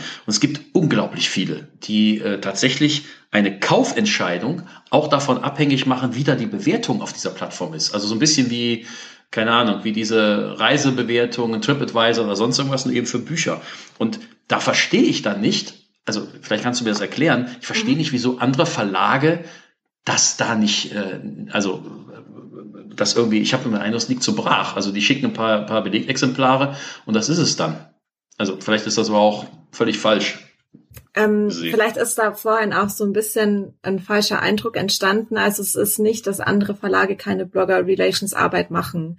Ähm, Gerade die großen Konzerne oder die größeren Verlage haben zum Teil eigene Portale für BloggerInnen, ah, okay. äh, in denen sie dann Bücher auch anfragen können und in denen Aktionen freigeschalten werden und so.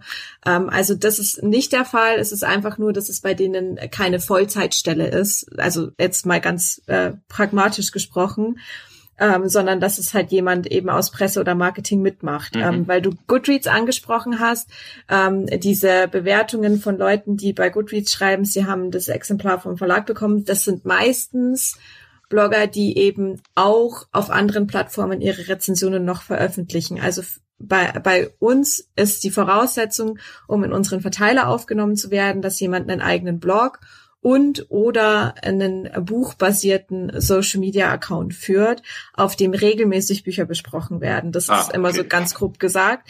Genau. Und diese Leute, die, die tummeln sich dann natürlich eben auch auf Goodreads. Ähm, Goodreads ist ja keine deutsche Erfindung. Die, das deutsche Pendant zu Goodreads, äh, Goodreads, Goodreads ist äh, Lovely Books. Ja. Ähm, genau, und die veröffentlichen ihre Rezensionen dann auch bei Amazon und bei Thalia und bei Hugendubel und bei Osiander, also überall, wo sie so Accounts haben und veröffentlichen da ihre Rezensionen. Also so kommt es meist zustande. Mhm. Okay, da habe ich was gelernt. Da habe ich noch eine zweite Frage, weil ich dich schon mal als eine Fachfrau da habe. Macht euch das äh, als Verlag?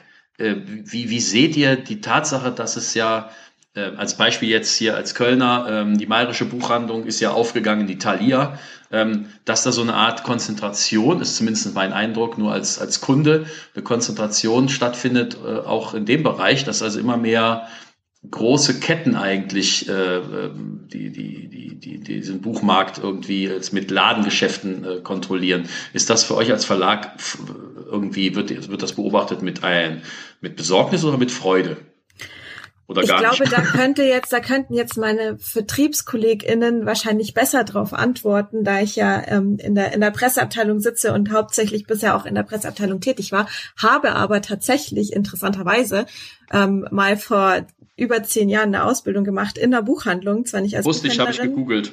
Ah, wunderbar. ähm, zwar nicht als Buchhändlerin, sondern als Mediengestalterin, aber trotzdem eine mittelständische Kette, die hauptsächlich in Bayern vertreten ist und ähm, es gibt, glaube ich, die und die Vertreter, die sagen, das ist okay und die anderen, die sagen, man braucht mehr unabhängige Buchhandlungen. Ähm, das Problem an, an der großen Konzernbildung ist, dass die Verhandlungsmacht oft natürlich auch so ein bisschen steigt dadurch. Ähm, genauso wie an, an Gigant, bei Giganten wie Amazon. Das ist jetzt keine große Kette, aber Amazon ist riesig. Ähm, die haben natürlich auch eine ganz andere Verhandlungsposition als ähm, kleinere unabhängige unabhängigere Buchhandlungen, aber es gibt äh, tatsächlich Vertretungen für die unabhängigen Buchhandlungen. Die machen sich auch sehr stark, die werden sehr geschätzt. Ähm, und da wird sehr viel für getan, dass, dass die nicht so absterben und nicht eingesaugt werden von den ganzen Ketten. Also ich glaube, es ist die Mischung macht so ein bisschen und es kommt auch immer so ein bisschen drauf an, was braucht ein Ort an Buchhandlung, also welche Art von Buchhandlung weil sich ähm, die Filialisten, die bestücken sich natürlich äh, na, zu einem Großteil mit mit Bestsellern, je nachdem wie groß die Buchhandlung ist. Ähm, die haben ihre ihre zentralen Einkäufer, die haben zum Teil ähm, nicht mal mehr Vertriebsgespräche, manchmal vor allem bei kleineren Verlagen, ähm, mit denen führen die nicht mal mehr Vertriebsgespräche, sondern wählen einfach selber aus, was sie kaufen wollen und alle anderen Bücher haben da keine Chance. Ähm, das ist leider so. Und wenn man aber dann in die unabhängige Buchhandlung geht, weil man irgendwelche Schätze sucht, weil man eben nicht in Anführungsstrichen Mainstream lesen möchte, dann ist man da genau gut aufgehoben und dann kommt es halt immer so ein bisschen drauf an, was für Art von Menschen leben am jeweiligen Ort und welche Buchhandlung brauche ich dort. Best of both worlds wird die Zukunft sein, glaube ich, oder? Ich, also ich kenne kaum bücheraffine Leute, die auf ihre Buchhandlung verzichten wollen und manchmal muss es aber eben auch einfach mal schnell gehen, sei es bei dem großen Versand irgendwas zu bestellen oder eben gleich E-Book zu nehmen. Ich wollte zu dem Punkt vorher nochmal ähm, was sagen, den habe ich aber gerade vergessen. Naja, so das, das ist das Schöne am Älterwerden. Noch einmal kurz äh, ergänzend zu dieser Filialsache. Ich meine, das ist ja eine Problematik, die es nicht nur in der Buchbranche gibt. Die gibt's ja auch äh, in, in der Fashionbranche, was, was Kleidung angeht. Generell im Einzelhandel ist das ja eine Problematik, die sich immer wieder auftut. Das heißt, wir sind da auch nicht die Einzigen, die sich damit auseinandersetzen müssen. Ich glaube, dass, dass in der Buchbranche ähm, unabhängige Buchhandlungen ähm, auch noch gute Möglichkeiten haben, Unterstützung zu bekommen. Und ich denke, dass das vielleicht in anderen Branchen nicht so leicht ist, aber trotzdem haben sie es natürlich schwer gegen Giganten, die einfach viel mehr Mittel haben. Ich arbeite mit dem Kanon Verlag in Berlin zusammen. Das ist ein ganz kleiner Verlag, obwohl er von einem sehr erfahrenen Mann geleitet wird, nämlich Gunnar Sinneburg, der war früher der Ulstein-Chef. Und mhm. der hat halt, der ist mein El äh, Alter und der hat gesagt, so, ich habe keine Lust mehr auf das große Geschäft, weil auch die großen Verlage natürlich so ein bisschen ähm, unter Zwang stehen, eine gewisse, ein gewisses Volumen äh, zu veröffentlichen. Ne? Und da ist dann halt auch viel Zeugs dabei, sage ich jetzt mal ganz vorsichtig. Und äh, der hat gesagt, ich mache jetzt ein, so, so einen Indie-Verlag auf, fünf Themen im Frühjahr, fünf Themen im Herbst bei maximaler, äh, bei maximaler Versorgung der KünstlerInnen. Hat funktioniert, ich fühle mich da extrem gut aufgehoben, das sind feine Leute und das macht extrem viel Spaß, Nische zu sein. Das macht extrem viel Spaß, die Lücken zu suchen. Warum? Weil das Publikum mag diese Lücken auch, die, die mögen das auch, sich in diesen Lücken äh, aufzuhalten und in den Lücken zu stöbern, sei es in der Buchhandlung oder eben auch im Netz und eben neben dem Mainstream die Sachen zu suchen. Äh, ich sag mal so, ne, die Umsätze geben uns recht. Also ich glaube, man kann prima, das ist das alte Indie-Spiel. Wir sind mit unserer Musik sind auf jeden Fall Indie und ähm, Indie heißt äh, jeder Künstler, alle KünstlerInnen scheuen sich so normalerweise immer in einer Schublade zu sein. Ich bin unheimlich gerne in dieser Indie-Schublade, weil Indie heißt Independent. Independent heißt eigentlich erstmal, wir lassen uns von keinem Algorithmus und vor allem auch von keinem Menschen, der aus Übersee äh, sein nächstes Budget freigeklopft hat äh, und Teil eines Mischkonzerns ist, von denen lassen wir uns nicht sagen, wie unsere Kunst äh, in Erscheinung zu treten hat. Und äh, dieses Nischendasein ist kann ich jetzt mal auch von, für mein junges Label sagen, enorm profitabel, weil da ist ein sehr kaufkräftiges Publikum, während hingegen sich auf den großen, breiten Internetautobahnen die Leute sich natürlich auch extrem dran gewöhnt haben, jeden Scheiß umsonst zu kriegen. Und ähm, also ich halte mich da sehr gerne auf. Wir haben eine sehr enge Kundenbindung. Ich denke, das ist das Geheimnis. Wir reden sehr viel mit den Leuten und ich fühle mich da pudelwohl und ich äh, sehe keinerlei Anzeichen an unseren Zahlen oder an der weiteren Entwicklung, dass das irgendwie jetzt irgendwie die, die, die Bedingungen schlechter werden. Ganz im Gegenteil, ich sehe gerade in der digitalen Welt enorme Chancen für die Zukunft. Mein Podcast ist ja auch Indie. Ja, doch. So, so wie du, Christian. Du bist ein ähm, Punk, Christian. Du bist der letzte Kölner Punk im Westen. Also Bücherpodcast, ich weiß nicht, ob ihr mal einen gehört habt, aber da entweder ist einer, der spricht über ein Buch oder es sprechen zwei über ein Buch oder es interviewt einer einen Autor und die sprechen auch über das Buch. So. Und das sind so die, die, die klassischen Dinger. Das wollte ich Aber nur Christian, loswerden. der Podcast ne, ist doch genau das Beispiel. Der Podcast, da habe ich mich verdammt vertan vor zehn Jahren. Da kamen die ersten auf oder auch schon ein bisschen länger her. Und ich habe gesagt, okay, jetzt kommt noch einer und noch einer. Und jetzt kommt noch Felix Lobrecht. Und ich habe gesagt, okay, irgendwann ist doch hier eine Sättigung erreicht. Stimmt gar nicht. Und gerade hat äh, Johanna vollkommen zu Recht gesagt, für das junge Publikum gilt das auch so. Wir müssen immer kürzer werden. TikTok, Insta, 15 Sekunden, dann muss Schluss sein. Hoher Reizpunkt. Entweder ein Dackel, der durchs Bild läuft oder gleich tippen, weißt du? Und du, du siehst aber, dass die Podcasts wahnsinnigen Erfolg haben, dass es einen Riesenmarkt gibt und die Leute hören das wie sonst was. Warum? Wir haben keinen Sender im Nacken hier, genau in diesem Gespräch, der uns die Sendezeit auf 40 Minuten limitiert. Wir können sabbeln, solange wir wollen. Und es gibt ein Publikum dafür. Ja, das ist doch toll. Das ist Indie. Und da sagt mir noch einer mal, die digitale Welt ist schlecht. Dass wir hier dran jetzt alle nichts verdienen, das spielt ja erstmal keine Rolle. Aber es ist eine Form von, davon Traffic zu generieren und vor allem das Netz mit ich pinsel uns jetzt mal alle selber, guten Inhalten zu füllen, äh, anstatt irgendwie die nächste, das die nächste Harry Potter Folge irgendwie auf Amazon irgendwie durchzuschießen. Ähm, das ist doch eine tolle Sache. So, let's go Indie, everybody. Toll, danke für das tolle Gespräch hier. Ist schon Schluss? Nee, nee. Ich glaube, dass ähm, das Podcasts von dem her einen Nerv treffen bei den bei den HörerInnen, weil sie authentisch sind. Und das äh, das geht mit zu dem dazu, was, was Martin gerade auch gesagt hat, einfach, dass man nicht das Gefühl hat, da ist irgendwie viel gescriptet oder so. Es gibt auch gescriptete Podcasts, aber ähm, im Normalfall ist das ja genau das, was wir hier machen, macht einen Podcast aus, nämlich ein Gespräch zwischen, zwischen Menschen. Und dann kommt es halt immer noch auf die Thematik an. Und ich glaube, dass Podcasts gerade in, in Bereichen funktionieren, in denen man sich eben spezialisiert auf Themen. Wie du jetzt mit den Autoren zum Beispiel oder dem Sport. Und deswegen, glaube ich, funktioniert das so gut, ist aber ein ganz anderes Medium als ein soziales Medium. Ähm, genau, weil da vorhin der Vergleich auch kam. Mir war noch, mir war nur wichtig zu sagen, ne, dass es ein Publikum dafür gibt, die Bock haben auf zwei Stunden und dass das eben überhaupt nicht stimmt, dass alles immer kürzer werden muss und die Reizpunkte höher im Netz. Ja. Und das finde ich halt total angenehm. Also ich habe ja auch immer die Freiheit abzuschalten. Was meinst du, wie viel Podcasts, was meinst du, wie viele Podcasts ich schon war, wo ich nach zehn Minuten gesagt habe, nee, das Gequatsche höre ich mir nicht an. Das ist bei uns natürlich total anders. Das Schöne an dem Podcast hier finde ich ja immer, dass wir uns nicht sehen. Wobei, diesmal habe ich tatsächlich wirklich gedacht, Mensch, jetzt willst du es doch mal sehen, weil ich mir die Frage stelle, sitzt Martin im Schlafanzug vorm Endgerät? So ähnlich, ja. Also Jogginghose auf jeden Fall. Vor mir liegt der Hund in totaler Entspannung, breitbeinig auf dem Rücken. Es ist so ein bisschen obszönes Bild auch, aber das ist ihr offenbar scheißegal. Und wenn die Kamera an wäre, dann müsste ich da jetzt, glaube ich, wirklich eine Decke drüber werfen. Nö, ich habe es mir hier bequem gemacht, weil das ist ja auch das Schöne. Ne? Ich muss nicht in die Maske, ich muss mir heute den Iro nicht hochstellen. Aber der Schlafanzug, das ist ja, das ist ja bei mir ein Übergangsprodukt, ne, der vom privaten ins berufliche Leben einfach mit rüber diffundiert. Deshalb bin ich natürlich drauf gekommen, weil wer jetzt mal eben Fortuna Ehrenfeld dann gegoogelt hat, hat ihn immer gesehen im Schlafanzug und dann gibt's diesen wunderbaren Satz, sobald ich in Schlafi und Tatzen schlüpfe, legt sich in mir ein Schalter um und ich denke, ähm, das kann ich jetzt nicht zitieren, doch kann ich ja wohl, ne? Leck mich am Arsch, gib mir meine scheiß Klampfe, jetzt geht's los und dann ab auf die Bühne. Also da legst du einen Schalter um, sprich jetzt erleben wir dich noch authentischer als auf der Bühne? Naja, also der Schlafanzug ist für mich ein Umschalter. Ne? Das ist, äh, das ist ja auch Theater irgendwie. Ne? Wir sind Bühnenmenschen und der Schlafanzug hilft mir tatsächlich umzuschalten. Ich bin ja nun mal auch Geschäftsführer.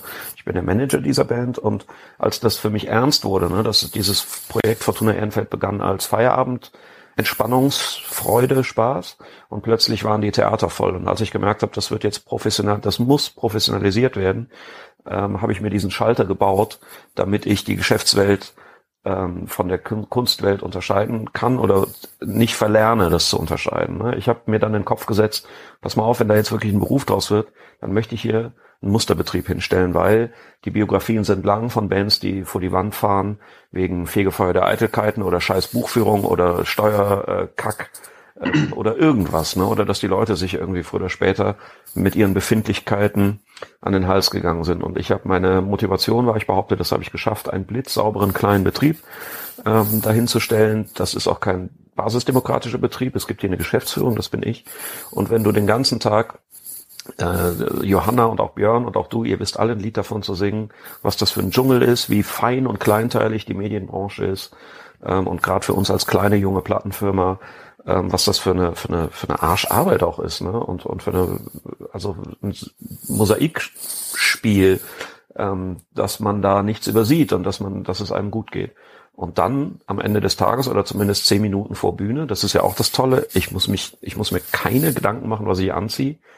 Ähm, die Haare werden mit zwei Handgriffen und ein bisschen Haarspray nach oben gestellt, damit es möglichst bescheuert aussieht. Und dann ziehe ich den Schlafanzug an und dann gehen die Lichter an. Ne? Das ist ein hervorragender Schalter, kann ich nur jedem empfehlen. Einfach mal im Schlafanzug schön in den Supermarkt gehen. Es fühlt sich schon sehr nach einer Befreiung an.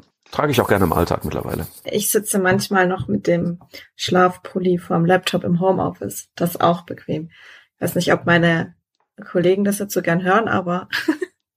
auch geil an Corona, weißt du? Einfach aufstehen, Katzenwäsche, erstmal ein Cappuccino, Hafer und dann einfach rüberschlurfen ins Arbeitszimmer und anfangen zu arbeiten, ist doch herrlich. Und wenn man dann irgendwie erst, ich mache immer die Themen, die, auf die ich überhaupt keinen Bock habe, zuerst morgens am Schreibtisch. Das mache ich auch. Ne? Das mache ich genauso. Das ist und, und dann in den Park und dann kann der Tag losgehen. So, dann kann man sich immer noch überlegen, ob man jetzt mit der realen Welt was zu tun haben will an diesem Tag oder besser nicht. Aber als Hundebesitzer hat man den großen Vorteil, ähm, solange man Homeoffice hat, du kannst ja in dem Moment, wo du sagst, nee, jetzt muss ich mal einmal durchatmen, weil sonst werde ich vielleicht unwirsch in meinen Reaktionen, E-Mails oder sonst irgendwas, dann schnappst du dir die Fellnase und gehst einfach mal zehn Minuten raus und da ist die Welt ja plötzlich ganz anders. Hast du auch einen? Ja, wir haben auch einen. Wir haben eine ah, Gold Ich bin nur Pate, also Patin. Ich bin nur, ich habe eine 15-prozentige Patenschaft an diesem Vieh. und ähm, weil das gibt, der gehört einer hervorragenden Autorin, Autoren, Kolleginnen, äh, Kollegin, mit der ich äh, das letzte Buch geschrieben habe, Kork, Sophia Fritz, und die wollte den unbedingt behalten, aber ist halt selber so viel unterwegs. Und dann hat die gesagt, komm, wir nehmen den zusammen. Und dann habe ich gesagt, das geht nicht, ich bin ja Tourneemensch, wie soll das gehen? Mhm. Und ich habe ihr dann den, das Angebot gemacht, dass wenn sie unterwegs ist, das ist im Moment der Fall, und ich in Köln bin, nehme ich sie gerne. Und die, jetzt sage ich dir die Wahrheit und du wirst mich als Hundebesitzer sowas von verstehen. Ich fieber jedes Mal dem Tag entgegen, wo die sagt, du, ich habe total Druck, kannst du bitte den Hund wieder totally in love. Ja, kann ich nachvollziehen. Es ist so. Seht ihr, es gibt immer mehr Schnittstellen. So, und einen habe ich natürlich auch noch, weil ich das wusste und weil wir ja eben alle gehört haben, dass Johanna jetzt auch singt. Wir reden natürlich gleich über Bücher. Aber lass uns noch bei der Musik bleiben. Es gibt eine Jenny Thiele, die hört auf. Martin, auf dem Präsentierteller jetzt für dich. Da ist sie, die neue Sängerin. Ja, gut, dann pack deine Sachen, weißt du, schreib noch schnell eine Notiz, handschriftlich an DTV, ganz genau. Äh, sag einfach, ähm, was sagen wir denn? Ähm, ich liebe die Bohème, fickt euch alle selber. So, das würde ich auf dem Zettel. Johanna, tschüss. Das, äh, das mache ich. Ja, gut. Ist die Frage, ob sie sich freuen oder traurig sind. Das weiß ich nicht. Arbeitsbeginn ist morgen 8.30 Uhr. Ne? Bei uns gibt's einen ganz strengen, ist hier nichts mit okay. Rock'n'Roll-Leben. Ich setze mich gleich ins Auto. Mal schauen, ob es durchhält bis Köln. Bis gleich. Wir beginnen mit Atemübungen, dass der Körper so ein bisschen in den basischen Modus übergeht mhm. und dann schauen wir mal, wo die Reise hingeht. Und dann guckt ihr euch erstmal den Nightliner an, äh, ob der wirklich so eklig ist, wie man sich das vorstellt für die Touren. Negativ. Ich sag ja, ich habe äh, meine Motivation war hier einen Musterbetrieb hinzustellen. Ah. Der ist gerade frisch durch den TÜV, mein lieber Freund. Hast, ihr habt einen eigenen Nightliner tatsächlich? Nein, so, so wichtig sind wir noch nicht. Es gibt äh, zwei Fahrzeuge, also es gibt, es gibt so einen ganz riesenlangen Transit in Überlänge. Da geht das meiste rein und noch ein Kombi. Aber die sind beide tiptop in Schuss und ähm, es gibt ein ganz strenges Regelwerk, keine verderblichen Waren darin, Sehr keine schlau. Frikadellen und alle Schuhe bleiben an. Aber hast du denn, ich muss mal doof fragen, also mittlerweile ist es ja so, dass jede, ich hoffe, ich äh, beleidige jetzt keine Kollegen, die du vielleicht kennst, dass jede Kreti und Pleti Band in Köln die Mundartmusik, ich sag's mal im weitesten Sinne macht, mit, mit selbst bemalten Autos durch die Gegend fährt. Ist bei euch Fortuna Ehrenfeld draußen zu sehen auf, den, auf dem Auto? Nein, aber wir haben auch was draufstehen, da können wir aber nichts für. Und ich fand das so süß, dass ich es dann gelassen habe. Und zwar ist der, uns der Bus mal aufgebrochen worden vor knapp zwei Jahren und alles war weg. Jedes Instrument, jeder Verstärker, Scheiße. die ganze tontechnische Anlage, alles war weg. Das Einzige, was sie drin gelassen haben, waren die äh, T-Shirts aus dem Merchandise und die Kickdrum. Das ist diese große Trommel vom Schlagzeug. Mhm. Und dann haben wir, ähm, dann haben sich Leute gemeldet, bei denen haben wir mal ein Privatkonzert gespielt. Das sind echt coole Dudes und Dudetten. äh, aus Düsseldorf, die haben eine Hot Rod Werkstatt. Hot Rod sind diese kleinen Rennwagen. Mhm. Und ähm, da haben wir mal auf einer Party gespielt. Und die haben gesagt, pass mal auf, wir haben keinen Bock auf Charity und wir wollen auch nichts spenden, aber wir verdunkeln euch den Bus, damit es nicht nochmal passiert. und die haben dann, jetzt Achtung, festhalten, Kinder bitte die Ohren zu halten, die haben dann gesagt, wir machen euch da jetzt erstmal amtlich Fickfolie drauf. dann hat natürlich, ich sage aber jetzt nicht, wer jemand aus der Band gefragt, was ist denn Fickfolie? Und alle so, Und die haben uns das schwärzeste, die haben uns in der EU das schwärzeste erlaubte äh, äh, Folierungsdings da drauf gemacht. Und dann, dann haben wir den Bus da abgegeben, weil das dauert ja einen Tag. Und die haben dann, weil sie uns, weil sie uns einen Gefallen tun wollten, die haben ein Zitat draufgeschrieben aus einem unserer Songs, den sie wohl sehr mochten, der heißt Salzblusenkreuz und dieses Zitat heißt Pretty Music, Pretty People, Pretty Times. Ähm, das steht jetzt auf beiden Fahrer, Fahrer- und Beifahrertüren. Das fanden wir so cute. Wir hätten es nicht übers Herz gebracht, das wieder wegzumachen. Das heißt, jemand, der diesen Bus und der diese Band kennt, der weiß, wann wir um die Ecke kommen, ist ja auch schön. So schlimm ist es noch nicht. Ich kann mich hier immer noch frei bewegen in Ehrenfeld. Und äh, wer es halt nicht weiß, der, der nicht. Das finde ich eine tolle Sache. Das Wenn ihr einen silbernen Tram seht, sieht damit drauf, das ist schon. Wir haben ein tolles Publikum, die uns immer wieder überraschen mit Sachen, die uns dann wirklich zu Herzen gehen. Das ist unglaublich. Johanna, gibt es eigentlich von dir schon irgendwo einen Soundfall? Können wir das jetzt mal einspielen? Ähm, ja, auf, auf allen Plattformen, die digitale Musik ausspielen, also for example Spotify, ähm, Estival, wie das Festival nur ohne F. Muss ich da GEMA zahlen oder kann ich das wenn auch ich das jetzt, Wenn ich das jetzt also, gucke, übrigens, komme ich auf Vinylböden, Vinylbodenvertrieb. also wenn du Estival Music googelst, müsste, müssten wir eigentlich kommen. Wir haben auch eine eigene Webseite und ähm, genau, das ist dann der erste Eintrag, sind wir. Wenn ich jetzt sage, du musst keine GEMA zahlen, dann musst du keine zahlen. Wieso ist doch Free Single steht doch da drauf, oder ist das gar nicht deine Seite? Free heißt der Song. Ach so. ich dachte ja umsonst. Free Single, du machst jetzt mal bitte sofort deinen Tinder-Account so, mein Ja, aber cool. Oh, das, ist, das ist super. Das muss ja. ich mal meinem Bandpartner sagen, ja, also, dass das ein bisschen also, falsch kommt. Der macht die Webseite. Wie süß. Das ist ja super. Lass uns doch mal hören, komm.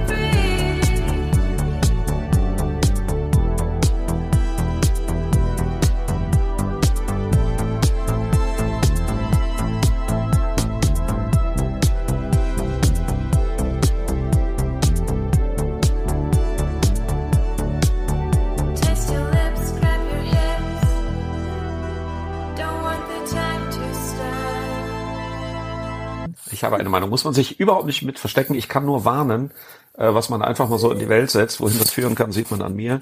Hätte ich auch nicht mit gerechnet. Ein, einfach dranbleiben. Ich halte das für sehr zeitgemäßen, fluffigen Sound. Aber achte auf die Geister, die du rufst. Äh? So. Ja, nee, sonst, ne? Irgendwann kein Job mehr, ja. nur noch Musik, sitze im, im Tourbus, im Transit. Ähm, und ich kann dir sagen, ich bin so froh, diese Entscheidung irgendwann mal getroffen zu haben, weil es ist schon ein sehr, ein sehr anstrengendes Leben, aber ein wunderschönes. Aber es freut mich sehr, ganz lieben Dank. Ich gebe das auch gerne weiter, weil wir sind ja zu zweit und Ähm, ganz viel Arbeit hängt da auch bei Matthias, ja. meinem Bandpartner, drin. Der macht die Tracks und, und ich mache dann Lyrics und Gesang. Ja. Deswegen, ja, das äh, freut mich wirklich total. Das ist ja. auch das Tolle an der digitalen Revolution. Ne? Ähm, früher gab es einen riesen, sagen wir mal in den 80er, 90er Jahren, gab es einen riesen Monopolismus. Zum einen mal äh, der Bravo, weißt du, die bestimmt hat, was, was mhm. die Leute hören. Und B, es lag eine unheimliche Macht in den Tonstudios, beziehungsweise der Plattenfirmen, weil Tonstudios waren unfassbar teuer für uns Musikis. Und äh, man musste lange sparen als junger, junger Kerl, junge Kerlin, um sich das leisten zu können. Und heute brauchen wir ein ein, gutes Laptop und zwei gute Mikrofone und setzen uns hin und machen unsere Platten. Wir machen das übrigens nicht anders.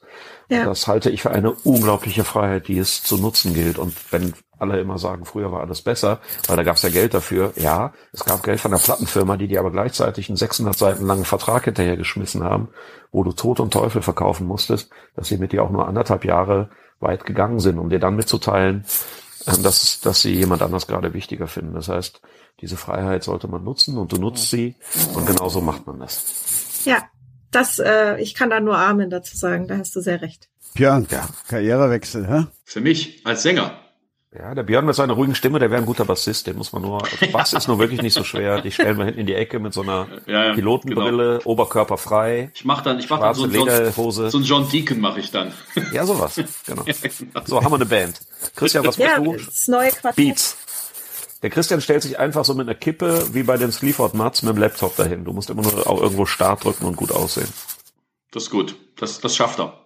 Also früher. Ich habe ihn jetzt äh, ein Jahr nicht mehr gesehen oder zwei. Ähm, nee, länger, Christian. Ne? Wir haben uns ein paar Jahre schon nicht gesehen. Also in echt, meine ich. Nee, wir haben uns mal hier auf der Straße getroffen. Mit dem ja, aber das ist auch schon zwei, drei Jahre her. Ihr macht immer so den Eindruck, als würdet ihr euch verdammt gut kennen. Täusche ich mich da? Freunde sind wie Sterne.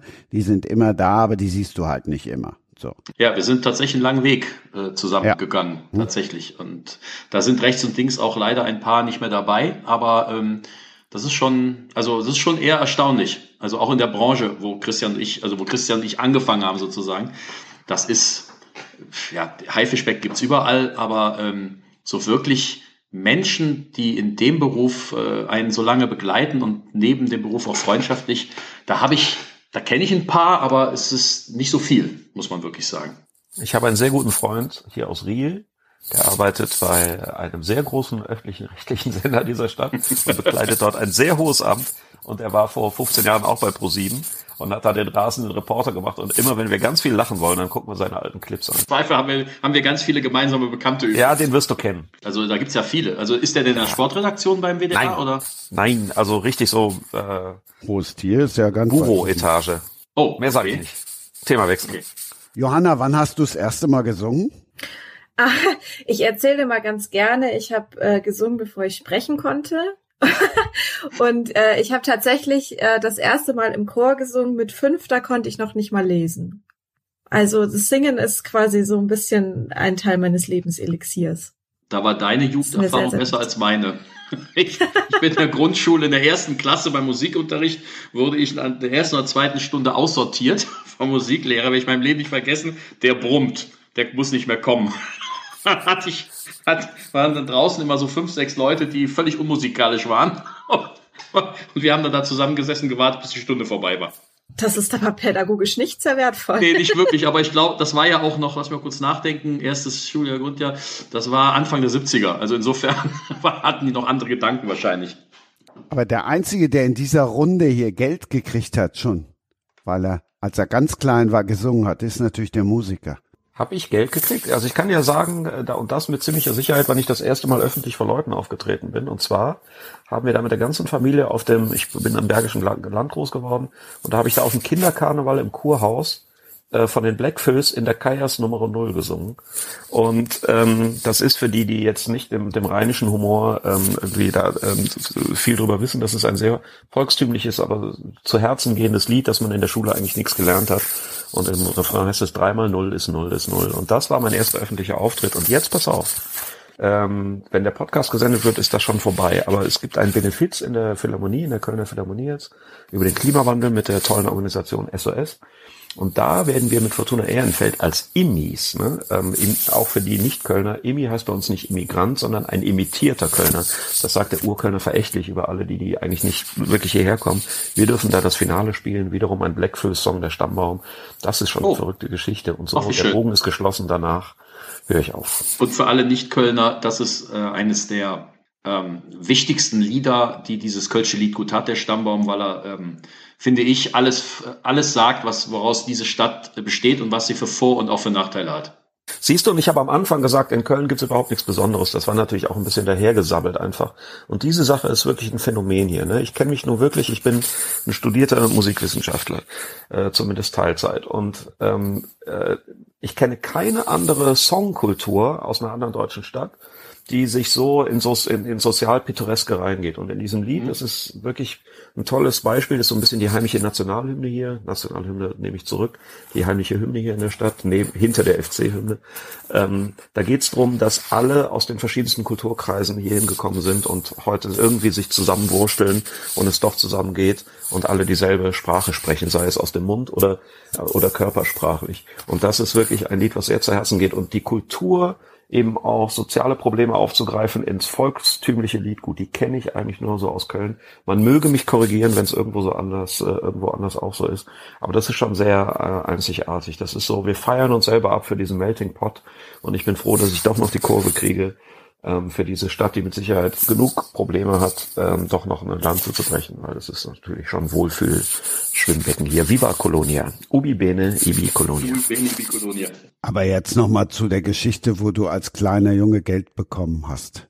Ich habe als junger Kerl, und zwar nicht als Kind, sondern Anfang, mit Anfang des Studiums, ähm, die, die Radiowerbung für die Center Parks gesungen. Und zwar die Auftraggeber, nämlich irgendwie so eine Medienfuzzi-Agentur, weißt du, die waren halt so ein bisschen picky und äh, du, du weißt, wie die auftreten und präpotent und überheblich, weiß der Keier was. Und das Produzenten-Ehepaar, die das herstellen sollten, diesen Radiospot, ähm, die, also diese Agentur, die, die haben den fünf verschiedene SängerInnen gezeigt und keinen wollten sie. Und dann haben die gesagt, nee, das muss aber noch ein bisschen. Und ich war ja gar kein Sänger. Ich war, ich war Kraut und Rüben, äh, äh, Local Hero aus dem Bergischen Land, der damals irgendwie schlechte Rockmusik gespielt hat. Und dann haben, die wussten nicht mehr weiter. Die haben gesagt, komm, wir stellen mal den Martin hin. Haben mir zwei Dosen Bier gegeben. Und ich habe damals wirklich einen fluffigen Tune gesungen. Äh, pass auf. Du bist auf Reserve. Genug ist nicht genug. Center Park. Das war ich. Also wenn es irgendwann mal wieder auftaucht, ich war's und ich fand's total geil. Ich habe 250 Mark dafür bekommen. Das war ein Vermögen für, für einen Erstsemester-Typen. Zum ja. Glück kann ich mich an die Werbung nicht erinnern. Ja, ich glaube, vielleicht war die, ist die auch nur im äh, Rhein-Erft-Kreis gesendet worden oder sowas. oder in Holland nur. Man weiß es ja nicht. Ja. Ich fand das jetzt nicht so schlecht. Ja, ne, wer kann, der kann. Ich muss mal einmal kurz springen, Martin. Sag mal, ähm, Gibt es keine, keine farbigen Vinyls von euch? da Doch, kommt jetzt kurz. Gibt's. Echt? Ja. Auch von der neuen Platte? Äh, es kommt sogar jetzt eine, also die bislang erfolgreichste hieß Hey Sexy, die kommt jetzt sogar in so einem als Sonderedition fünf Jahre später nochmal in so einem sogenannten Splatter-Vinyl oder wie das heißt raus. Ja. Und äh, die farbigen werden immer nur über den Club vergeben. Das heißt, fast alle Platten, bevor wir eine eigene Plattenfirma gegründet haben, ähm, sind beim Grand Hotel van Cleef verlegt worden und die wiederum haben einen, einen Grand Hotel van Cleef Club und die kriegen die farbigen Vinyls. Ich habe okay. aber noch ein paar. Ja, mir geht es um das Live-Album, was ich mir gerne äh, zulegen wollen Die würde. gibt's noch nicht äh, farbig. Ich habe, aber es gibt eine Neuauflage von der allerersten. Mhm. Ähm, das ist insofern eine emotional wichtige Platte für mich ist, weil die zunächst total gefloppt ist und erst in der Wiederauflage irgendwie, ähm, ne, das war der Beginn von Fortuna Ehrenfeld. Das erste Jahr war ein desolater Flop. Wir haben 48 Platten verkauft, zwölf davon wurden zurückgegeben. Und ähm, wie, wie also man kann die Platte zurückgeben? Naja, Retouren halt, ne? Also äh, das sind die Ladenhüter, die dann einfach keine weil, haben. Ach so, okay, nicht weil jetzt irgendein Kunde gesagt hat, auch Nein. gefällt mir doch nicht, ja, doch. ich mal zurück. Die stand, stand wütend vor meiner Tür und wollte mein Haus anzünden. äh, und die ist nochmal neu aufgelegt worden in wunderschönem weißen Vinyl von der, ähm, von der Philharmonieplatte gibt's im Moment noch kein farbiges Vinyl. Das liegt daran, dass, und da wirst du mir recht geben, als Medienvertreter, es ist wahnsinnig schwer, eine Live-Platte in den, in den äh, Musik, also in der Journalie zu kommunizieren, weil die Journalisten dann halt sagen, ja, ist ja kein neues Material. Die wird dann so unter ferner Liefen ne, äh, irgendwie mitgeschoben. Aber das ist jetzt erstmal ein Testlauf. Das war mit uns bislang unsere teuerste Produktion, weil so Klappcover, weißt du, wir haben es alles vom geilsten ähm, das kostet natürlich auch sehr viel Geld, das aufzuzeichnen und so weiter in so einem äh, gediegenen Rahmen. Und das war jetzt erstmal ein Testversuch, da müssen wir erstmal in eine gute schwarze Zahl kommen. Und wenn das dann alles refinanziert ist, dann vielleicht als in der zweiten Auflage farbig. Ich habe aber ein paar andere farbige noch hier, die sind nicht mehr auf dem freien Markt äh, erhältlich. Mal gucken, wenn wir uns mal beim Bierchen sehen. Vielleicht stecke ich ja zufällig eine ein. Das, äh, das würde mich sehr freuen. Äh, Johanna auch gerne, aber dafür müsstest du nach äh, Köln kommen, befürchte ich. Oder wir nach München, gell? Äh, ob ihr, äh, wenn du von mir eine farbige Platte Nein, oder? Nicht, ich wollte dich zum Bier mit dazu be. Ach so, ja, sehr gerne. Ihr seid also immer als, nach als, München eingeladen. Als DTV, als auch noch wichtige Verlagsfrau, da, da muss man doch immer auf Dienstreisen gehen. Kannst du ja mal beantragen, schön nach Köln. Ja. Sonst musste, sonst, sonst schieben wir das auf November, da bin ich äh, eine ganze Woche in München, da werden wir es hinkriegen. Ja, auf jeden Fall. Ey, vielleicht ist das ja genau da, wo ich da spiele. Wie wäre das denn? Wann, wann spielst du denn da? Kannst du googeln oder was? ja, aber du weißt es schneller hoffentlich. Nee, ich weiß nicht, ich muss den Hund streicheln mit beiden Händen. Also. Muss, muss mal jemand anders googeln. Ampere München. Am 19. Oktober? Ja, dann ist Oktober, siehst du. Ich wollte gerade sagen, das ist aber nicht November. nee, ich kann mir sowas nie merken. Ey, weißt du, das The Benefit of Rock'n'Roll Star ist wirklich, ich habe jetzt ein Tourmanagement und eine Tourbegleiter-I und äh, ich warte einfach, bis mir jemand auf die Schulter tippt und sagt, so geht los, steig ein hier bitte. Das ist schon, das ist ein schönes Leben. Man muss sich halt nix, um nichts mehr kümmern. Ich mache das ne? Geschäftliche und die schieben mich dann auf die Bühne. Und wisst ihr was? Wir haben ja eben nur einen Ausschnitt gehört, deshalb schieben wir es jetzt nochmal in Gänze ein. Hanna Estival Free.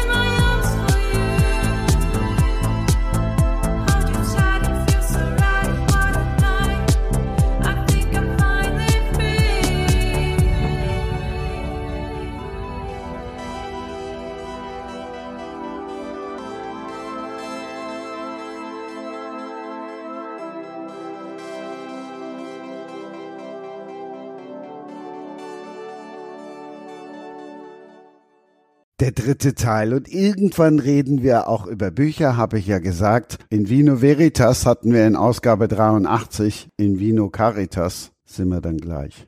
Und tatsächlich schaffen wir es vielleicht so, an die Länge der Vorfolge zu kommen. Zwei Stunden zwanzig war das. Mit Ewald Lien und Martin, als er gehört hat, Ewald Lien hat sofort gesagt, Mensch, da wäre ich aber gerne dabei gewesen. Es wäre ja genau mein Fall gewesen. Ja, ich sag mal nix, ne? Ewald Lien ist äh, schon so einer der geraden, äh, ich hoffe nicht, dass ihr das jetzt, weil ihr ihn persönlich kennt, ich natürlich nicht, ich kenne ihn nur von den Rängen oder im Fernsehen betrachtend, aber äh, ich fand, er hatte, der war ja auch mal ein Köln-Trainer und so. Das war schon so eine gerade Sau. Wir erinnern uns alle an diese große Fleischwunde damals und dass der dann einfach weiter gehumpelt ist. Damals habe ich auch noch aktiv im Verein gespielt. Das ist so ein Typ, der die Kratzigkeit hat, mit der ich durchaus was anfangen kann würde ich dir zustimmen. Johanna Böhmische Dörfer, oder? Ja, ich, äh, ich bin gerade so ein bisschen blank, was das macht Thema nicht, angeht. Macht Stell dir mal vor, du hast keine Ahnung, von wem man spricht. Ist ja kein Verbrechen, wenn man sich nicht für Fußball interessiert und irgendeiner sagt, wir erinnern uns alle noch an diese wundervolle Fleischwunde. Das ist das auch. da mache ich Aber, mir ein T-Shirt von. Ähm, ich habe selber lange Fußball gespielt, deswegen wäre das nicht Siehste? so abwegig, dass ich, dass ich, äh, dass mir das jetzt bekannt gewesen wäre, aber in dem Fall leider nicht sondern wieder eine Lektion, dass man sich von den alten Bildern immer wieder täglich freimachen muss.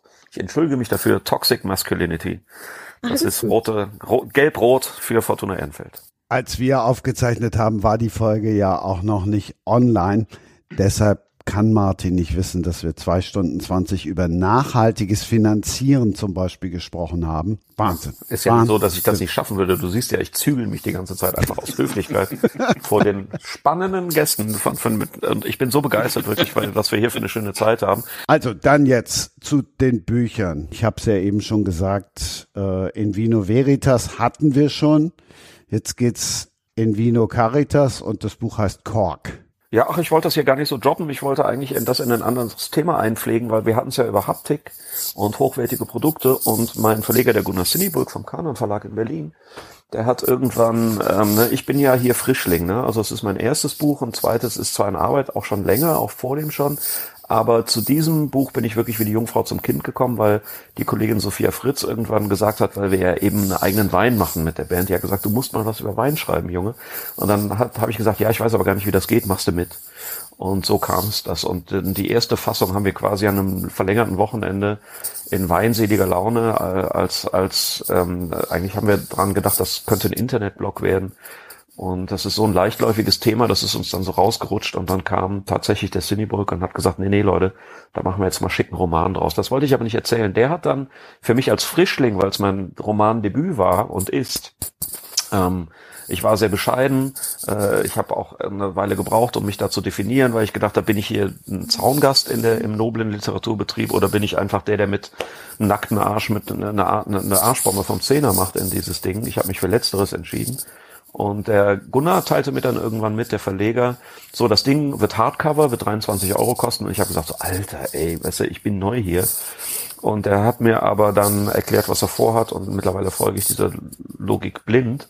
Und die Geschichte, die ich erzählen wollte, war nur, ich wachse ja so gerne an Sachen, wenn du was Neues machst. Ne? Und der hat dann ähm, mir erzählt, er lässt das auf dem Heidelberger Zylinder drucken. Und da würde ich jetzt mal ähm, wissen, ob er recht hatte und alle hier wissen, was das ist. Ich verrate es aber einfach, weil wir müssen ja nicht so ein blödes Spiel rausmachen. Der Heidelberger Zylinder ist aus den späten 60er Jahren und ist eine Druckmaschine, auf die Leute, die Bücher mögen und die Haptik mögen und die Oberflächen von Papier mögen, die kriegen da wohl alle feuchte Augen. Und als das Buch dann tatsächlich aus der Druckerei kam, wusste ich, was der Verleger meint. Ich wusste, wie sehr sich das lohnt. Und ich habe jetzt das große Glück dabei sein zu dürfen, dass es auch genug Leute gibt, die äh, das zu schätzen wissen und die aus meinen Augen erstmal hohen Einstiegspreis zahlen. Also ich bin part of the family of Heidelberger Zylinder und das äh, macht mich irgendwie glücklich. Noch ein bisschen aus dem Inhalt, weil es ist mit Sicherheit oder es ist was anderes als jetzt Carsten Henn, der Mann, der auf einen Hügel stieg und von einem Weinberg herunterkam oder gar als äh, Gretas Erbe aus der Winzerinnenreihe die wir da in dem anderen Podcast hatten. Also es ist schon eher ein Buch Fortuna Ehrenfeld-Style. By the way, liebe Grüße an Carsten Henn, Chefredakteur der Wienum auch. Äh, da durfte ich schon mal ein Interview geben. Super Typ. Ähm, wir haben uns gleich zwei oder dreimal getroffen. Der hat uns beraten bei diesem Buch. Der, das Buch ist täuscht vor, ein Weinführer zu sein. Und der ist es tatsächlich auch. Das heißt, es gibt sehr viele Fußnoten, wo zu den verschiedenen Geschichten Weine empfohlen werden. Wir haben uns gefragt, ähm, warum gibt es eigentlich keine Weinempfehlung für die wirklich kniffligen Situationen im Leben? Ne, wenn du einen normalen Weinführer kaufst, dann sagt er dir zwar, was du zu Linguine in äh, Lachspesto trinkst oder zur, zum Begräbnis oder zur Hochzeit oder irgendwas, aber die entscheidenden Situationen, wo vielleicht Alkohol als Sedierungsmoment auch gebraucht wird, die werden eben nicht besprochen. Das heißt, wir haben in Romanform einen angetäuschten Weinführer geschrieben, der sich damit beschäftigt, was säufst du eigentlich, wenn du deine Ex-Freundin, deine Ex-Freundin äh, schwanger im Supermarkt triffst? Was säufst du eigentlich, wenn die Aliens landen? Was säufst du beim Urknall? Was säufst du im 18. Jahrhundert bei der Enthauptung von Hélène Grimaud, die äh, im, in den Wirren der Revolution damals eben nicht enthauptet wurde, weil der Scharfrichter zu doof war, richtig zu treffen. Und wir haben uns einfach die wirklich entscheidenden Situationen des Lebens vorgenommen.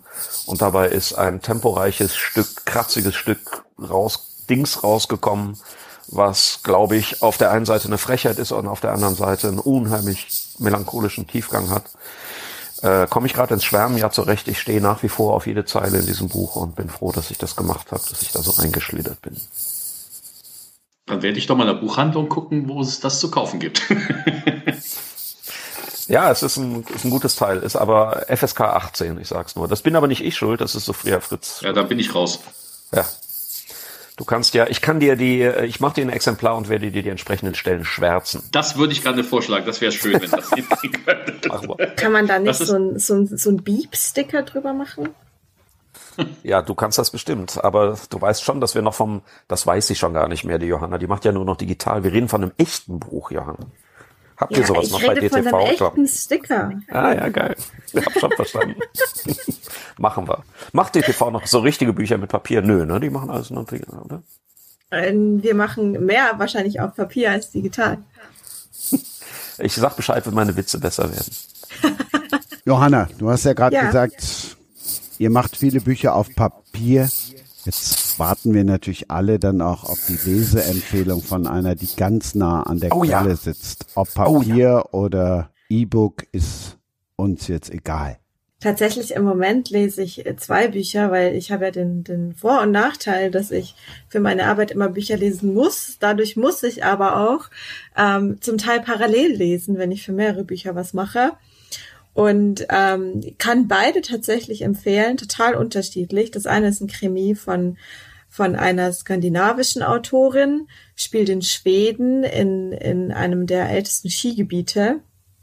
Und es verschwindet ein Mädchen nach einer Partynacht und die taucht dann tot auf. Und es wird versucht herauszufinden, was passiert ist. Ähm, klassischer Skandinavien-Krimi, aber ich finde es äh, sehr stimmungsvoll, vor allem jetzt für den Winter. Und ähm, dann lese ich noch ein Buch. Ach, das Buch erscheint übrigens im Oktober, am 19. Oktober. Ähm, äh, du hast den Titel noch nicht verraten und ah, die Autorin nicht, ja. Das ist Vivek Steen. Das Buch heißt Kalt und Still. Genau. Und dann lese ich noch ein. Äh, Warte mal, Vivi Steen, das heißt, das ist ein Start einer neuen Reihe? Das ist ein äh, Reihenstart, ja. Der ist, glaube ich, äh, in Originalsprache schon vor ein bisschen längerem erschienen, erscheint aber jetzt erstmal auf Deutsch weil Vivi Casteen, ihr kennt, wahrscheinlich kennt ihr das alle, oder hoffe ich mal, oder denke ich mal, dass das viele kennen, Thomas Andreasson. Ist das vorbei? Die, die in den Scheren gespielt haben? Ähm, ich weiß nicht, ob das vorbei ist, weil die sind nicht bei uns erschienen. Deswegen so. bin ich mir gerade bin ich mir gerade nicht sicher, ähm, weil sie jetzt neu zu uns gekommen ist. Ah, okay. Und die schreibt ja auch mit ihrer Tochter zusammen auch noch Bücher, ne? Beziehungsweise die Tochter schreibt auch Bücher. Aber gut, und jetzt zum nächsten. Zum nächsten. Das nächste ist ein Fantasy-Roman.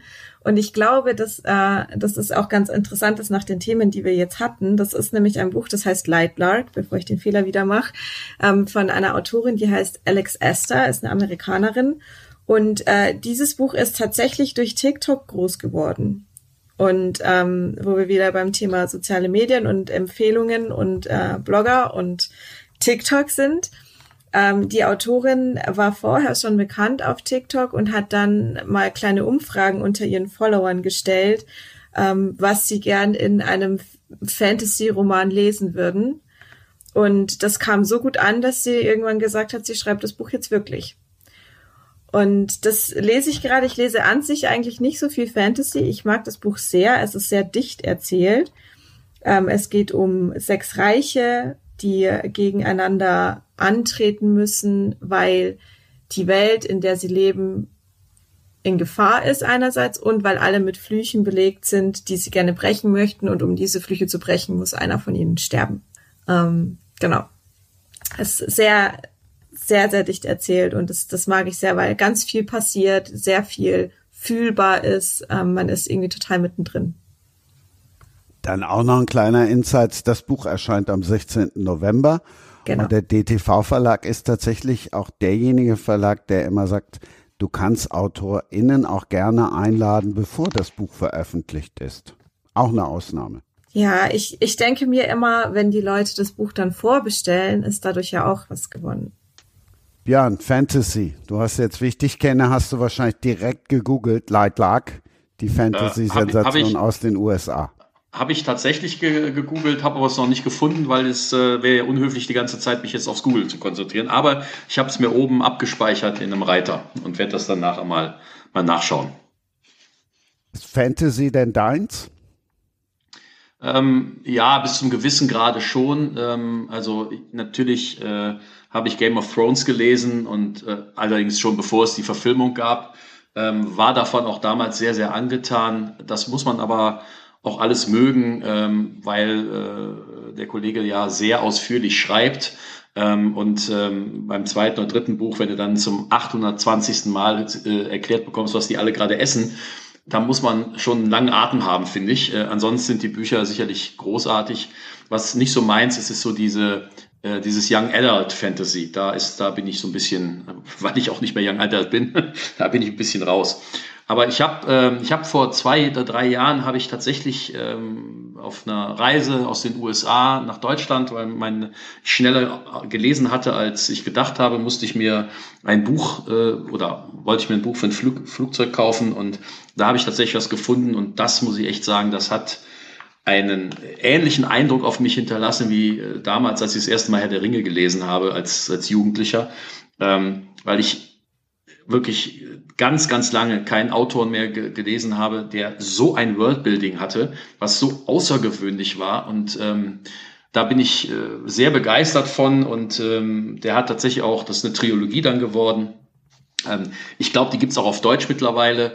Ähm, ich glaube nicht im DTV-Verlag, ehrlicherweise, weil, weil, ich auch nicht, weil ich, weil ich, es sei denn, bei euch ist, äh, der Autor heißt Ed McDonald, der, der ist bei euch irgendwie äh, verlegt worden.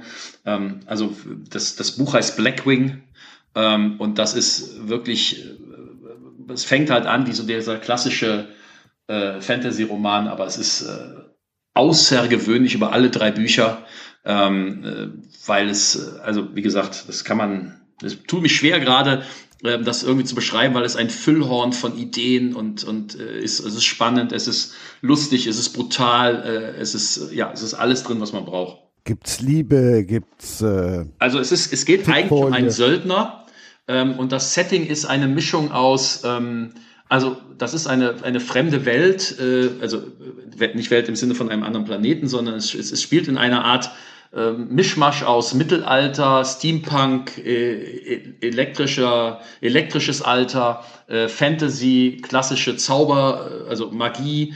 Ähm, und du weißt sehr, sehr, sehr lange nicht, in welche Richtung es geht. Äh, und es geht eigentlich um diesen Söldner, der in einem Krieg kämpft gegen, ähm, gegen etwas, das nennt sich Misery. Das ist eine völlig zerstörte, ähm, völlig zerstörte Landschaft wo völlig bizarre Dinge passieren äh, und man, man kommt so beim Lesen, gibt es halt immer wieder Ideen, ja, ist das vielleicht mal irgendwie, ist, ist das eigentlich die Erde in ferner Zukunft oder äh, ist es völlig woanders oder ist es irgendein Paralleluniversum oder weiß der Teufel was. Und es geht eigentlich um diesen Söldner, der ähm, äh, von einem Magier, so kann man das nennen, ähm, ähm, in einen, in einen äh, Dienst gezwungen wird und der hat ein Tattoo auf dem Arm, das ist ein Rabe und dieser Rabe wird dann gerne mal lebendig äh, und schält sich aus seinem Arm sozusagen raus und hat dann eine Botschaft für ihn, äh, weil dieser äh, Magier irgendwie versucht, die Welt zu retten. Also es ist, allein das schon ist, hatte ich vorher in der Form noch nie gelesen. Und ähm, wenn man das mag, Fantasy, und ein bisschen offen ist, Ähm, es ist dazu spannend geschrieben, finde ich. Ähm, und ähm, ich habe die deutsche Übersetzung nicht gelesen, ich habe es auf Englisch gelesen und da hat es mir halt extrem gefallen. Ich habe gerade gegoogelt. Es ist beim Blanc Vallée Verlag erschienen. Ah, okay. Globuli Verlag, das kann ich gar nicht. Blanc Vallée. Der Globuli Verlag. Globuli ist auch schön. Also es heißt tatsächlich ähm, der Sturz des Raben. Schlechter Name. Das erste heißt im Zeichen des Raben, dann der Schrei des Raben und der Sturz des Raben. Warum schlechte Namen? Naja, weil das Original Blackwing heißt. Also es ist zwar ein Rabe, aber es ist halt, das sind, es gibt ja, eine, also ich habe immer so den Eindruck, es gibt in Deutschland so eine Tradition, ähm, äh, Dinge möglichst, möglichst dämlich einzudeutschen. Das hat man früher mit den Filmtiteln angefangen. Und ich finde ein extrem gutes Beispiel dafür ist äh, äh, Game of Thrones. Ähm, da, was sie dort in der deutschen Übersetzung gemacht haben mit den Namen, äh, da, da rollen sich mir die Zehennägel auf. Also die, die Hauptstadt heißt King's Landing, weil der König da auf, diesem, auf dieser Insel gelandet ist. Und auf Deutsch heißt die Stadt Königsmund. Das, ich weiß nicht, ob die was geraucht haben, die Leute, die das übersetzt haben vorher, aber das sind so Dinge, das hat mich schon als, äh, als junger Mensch geärgert, dass man da immer meinte, man muss irgendwie selbst sich selber was ausdenken. Ist tatsächlich aber, glaube ich, auch was, was immer mehr so nachlässt, dass, dass zwanghaft Dinge eingedeutscht werden sollen. Also sowohl im, im TV-Bereich als, also würde ich jetzt mal behaupten, als auch, also bei den Büchern, weil halt Englisch jetzt viel mehr irgendwie so, ja, Nat Natur geworden ist für viele. Und dann ist es einfach okay, wenn der Titel auch einfach mal so übernommen wird, wie er war. Ja, wenn das richtig übersetzt wäre, wäre es ja okay. Also äh, ich verstehe diese, weißt du, diese Transferleistung zu sagen, das Ding heißt King's Landing. Es hat ja auch einen Grund, warum es so heißt. Das ist jetzt einfach ein Beispiel. Ähm, und dann sitzt irgendwo ein, ich frage mich, wer das ist, der irgendwo sitzt und sagt, okay, dann nennen wir das doch einfach Königsmund. Also ja, ich finde aber Aubergine auch gut. Das sind halt diese Marketingfritzen. Ne? Das ist bei uns in der Musik auch so. In, Im Filmbusiness heißt dieses Phänomen Slow Joe in the Back. Ne? Das heißt, die denken immer, sie müssen alle mitnehmen, damit sie möglichst viel von ihrem Scheiß verkaufen. Ich finde, Kunst muss die Leute auch ein bisschen fordern. Klar, wir dürfen unser Publikum nicht verlieren. Aber ähm, gerade in Deutschland ist das so, nimm mal diese unsäglichen, und da gibt's wirklich nur wenige Ausnahmen, äh, deutschen Musical-Lyrics-Übersetzungen. Weißt du, da denkst du auch, also das, da, da reicht Rauchen nicht mehr. Da, ich glaube, das sind Leute, die haben sich flüssiges Amalgam in die Großhirnrinde geschossen. Und äh, aber gerade im Marketing ist es halt so, ne, die Leute haben eine panische Angst, dass sie irgendwen ausklammern, um ein möglichst Bestseller likes Ding zu machen und das geht halt ein ums andere Mal schief. Ne? Also Königsmund finde ich auch wirklich einfach eine Frechheit. Ne? Und ähm, da bin ich ganz auf deiner Seite. Da, da ist es also Mut, wenn kein letztes Stückchen Mut in der Kunst bleibt, weißt du, dann ist sie, da hat sie sich auch selber abgeschafft. Dann können wir direkt zum Sat 1 Film filmen. Könnt ihr euch daran noch erinnern? da da stelle ich mir immer so eine Werbeagentur vor, weißt du, und da sitzen so zwölf Leute vollkommen übernächtigt an so einem langen Mahagonitisch. Alle sind total verzweifelt. Der Kunde ist immer noch nicht zufrieden zufrieden, ruft gerade an aus dem Puff von Barcelona und plötzlich springt einer auf und sagt, ich hab's! Film, Film! Und alle so, oh ja, Dietmar! Geiler Typ, so machen wir das. Wir nennen das Film, Film. Und alle anderen da draußen so, was ist los mit euch, ey? Ich wollte euch nicht erschrecken. Hast du nicht. Johanna, die Verlagsfrau, ist gefragt. Ja, ich, ich habe ja vorhin schon, schon meinen Beitrag geleistet, so, dass nicht mehr so viel übersetzt wird wie früher. Ich glaube, ähm, dass es manchmal so ein bisschen eine, eine sprachästhetische Sache ist, dass manche sehr wörtlichen Übersetzungen sprachästhetisch einfach nicht so schön sind. Ähm, das spielt oft eine Rolle, aber wie da genau die Entscheidungen getroffen werden, bin ich tatsächlich auch gar nicht im Loop, da ich ja in der, in der Presse sitze und meistens erst mit dem relativ fertigen Buch dann schon zu tun habe. Hier möchte ich was sagen. Ähm, und zwar, es ist, ich glaube, an vielen Stellen, gerade im Mainstream, wird da einfach die Sorgfaltspflicht auch verletzt. Ich sage euch zwei Beispiele. Ich hatte zweimal das Glück, Fortuna-Lieder in einer anderen Sprache zu machen. Das eine Mal war Französisch. Äh, wir haben eine ganze Platte auf Französisch aufgenommen, obwohl das letzte Mal, dass ich Französisch gesprochen habe, in der Schule war, mit zwei Jahren Schulfranzösisch. Und wir haben gesagt, wir würden gerne das mal in einer anderen Sprache machen. Englisch ist zu langweilig, macht jeder. Also haben wir jemand gesucht und gefunden, wo wir gesagt haben, wir machen es nur, wenn man einem Native Speaker, einem Franzosen, das vorlegt und der Tränen in den Augen hat, dass es so schön ist. Das wird uns übrigens nächstes Jahr dann im Zuge einer Arte-Dokumentation nach Frankreich führen, um da einen sehr bekannten französischen Künstler zu treffen und genau diese Begegnung das als europäisches Statement zu dokumentieren. Die schönere Geschichte hat sich aber abgespielt, als wir fürs Goethe-Institut Istanbul drei Fortuna-Lieder ins Türkische haben übersetzen lassen. Und weil das Goethe-Institut natürlich jetzt Zugriff auf die geilsten Typ und Typinnen hat, ähm, haben die uns jemand geliefert, der das gemacht hat, der in der Türkei die wirklich, äh, also Spiegel-Bestsellerliste Belletristik ins Türkische übersetzt, ne? also Champions League um einen Fußballbegriff nochmal zu bemühen. Und dem habe ich gesagt, sag mal, wie viel Bock hast du? Weil ich will's nur machen, wenn wir das dann wiederum den Native Speakern in der Türkei vorlegen und die das nicht mehr unterscheiden können und als etwas Türkisches äh, wahrnehmen. Das heißt, die Bildersprache. Ne, der Autor beziehungsweise der Verlag, und das ist eben das Problem bei Büchern, auch in der Musik, die geben den Übersetzern keine Freiheiten wenn du dem Übersetzer beziehungsweise den Adapteur, Übersetzerin, Adapteurin die Freiheiten gibst, wir haben in beiden Fällen, Französisch und Türkisch gesagt, wenn das, wenn du das Bild im Deutschen nicht rüberkriegst, dann bau bitte ein anderes, was in der Sprache funktioniert. Ich sage euch ein tolles Beispiel aus dem Französischen. Es gibt äh, eine Zeile in einem Fortuna-Song, der heißt, da geht's so eine Kneipensituation, die letzten verlorenen Gäste sind um 5 Uhr morgens äh, an der Theke und die Zeile bei Fortuna im Deutschen heißt, ähm, der Morgen spült die ungebumsten Wahrheiten ans Licht. Im Französischen heißt es, frei zurück übersetzt, wir waschen den Kopf des vergammelten Fisches aus. Warum? Das ist das Bild, was die Franzosen benutzen, ne, für, den, für den Kaffeesatz, der morgens um fünf noch an der Theke sitzt. Das heißt, in dem Moment wird es was Französisches. Und jetzt passiert das. Danke für eure Geduld. Jetzt passiert Folgendes. Wir sind kurz vor der Aufzeichnung fürs Goethe-Institut Istanbul, was der Westdeutsche Rundfunk begleitet hat und technisch umgesetzt hat. Und die haben eine Simultanübersetzerin geschickt. Eine äh, wundervoll, eine wahnsinnig sympathische Türkin, Ende 50 vielleicht. Die hat schon viel gesehen in ihrem Leben. Ne? Und die hatte diese Leute, wisst ihr ja, ihr Medienprofis, die hetzen von Job zu Job. Das heißt, die kommt vorher vom Weltspiegel und dann macht sie, die war bester Laune, weil sie gesagt hat, ey, ich muss eigentlich immer nur die fiesen Sachen machen, hohe Politik, immer wieder das äh, Kurdenthema und so weiter. Die war sehr glückselig, dass sie mal an irgendwas teilhaben konnte, was gute Laune macht. So, jetzt pass auf.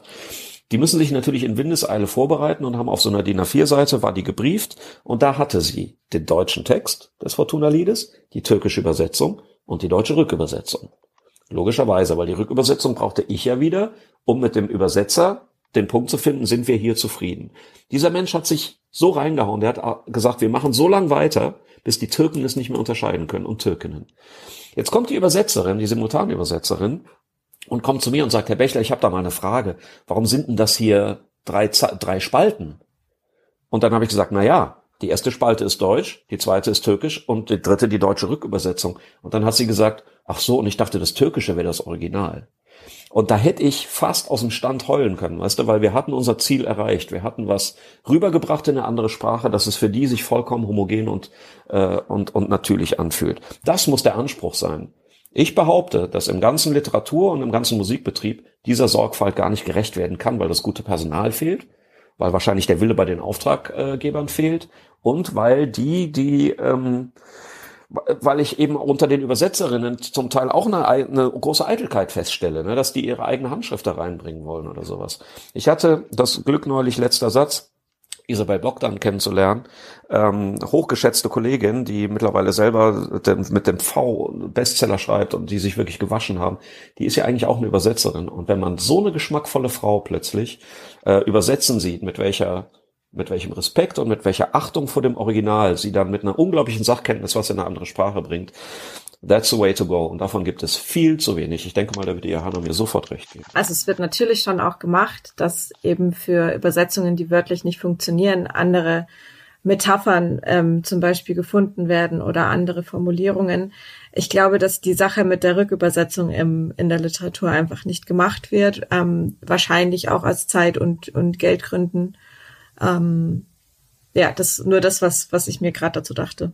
Siehst du, und Zeit- und Geldgründe, das, so kann man es formulieren. Ich will dir da nicht zu nahe treten, ganz im Gegenteil, ich weiß ja, was du meinst.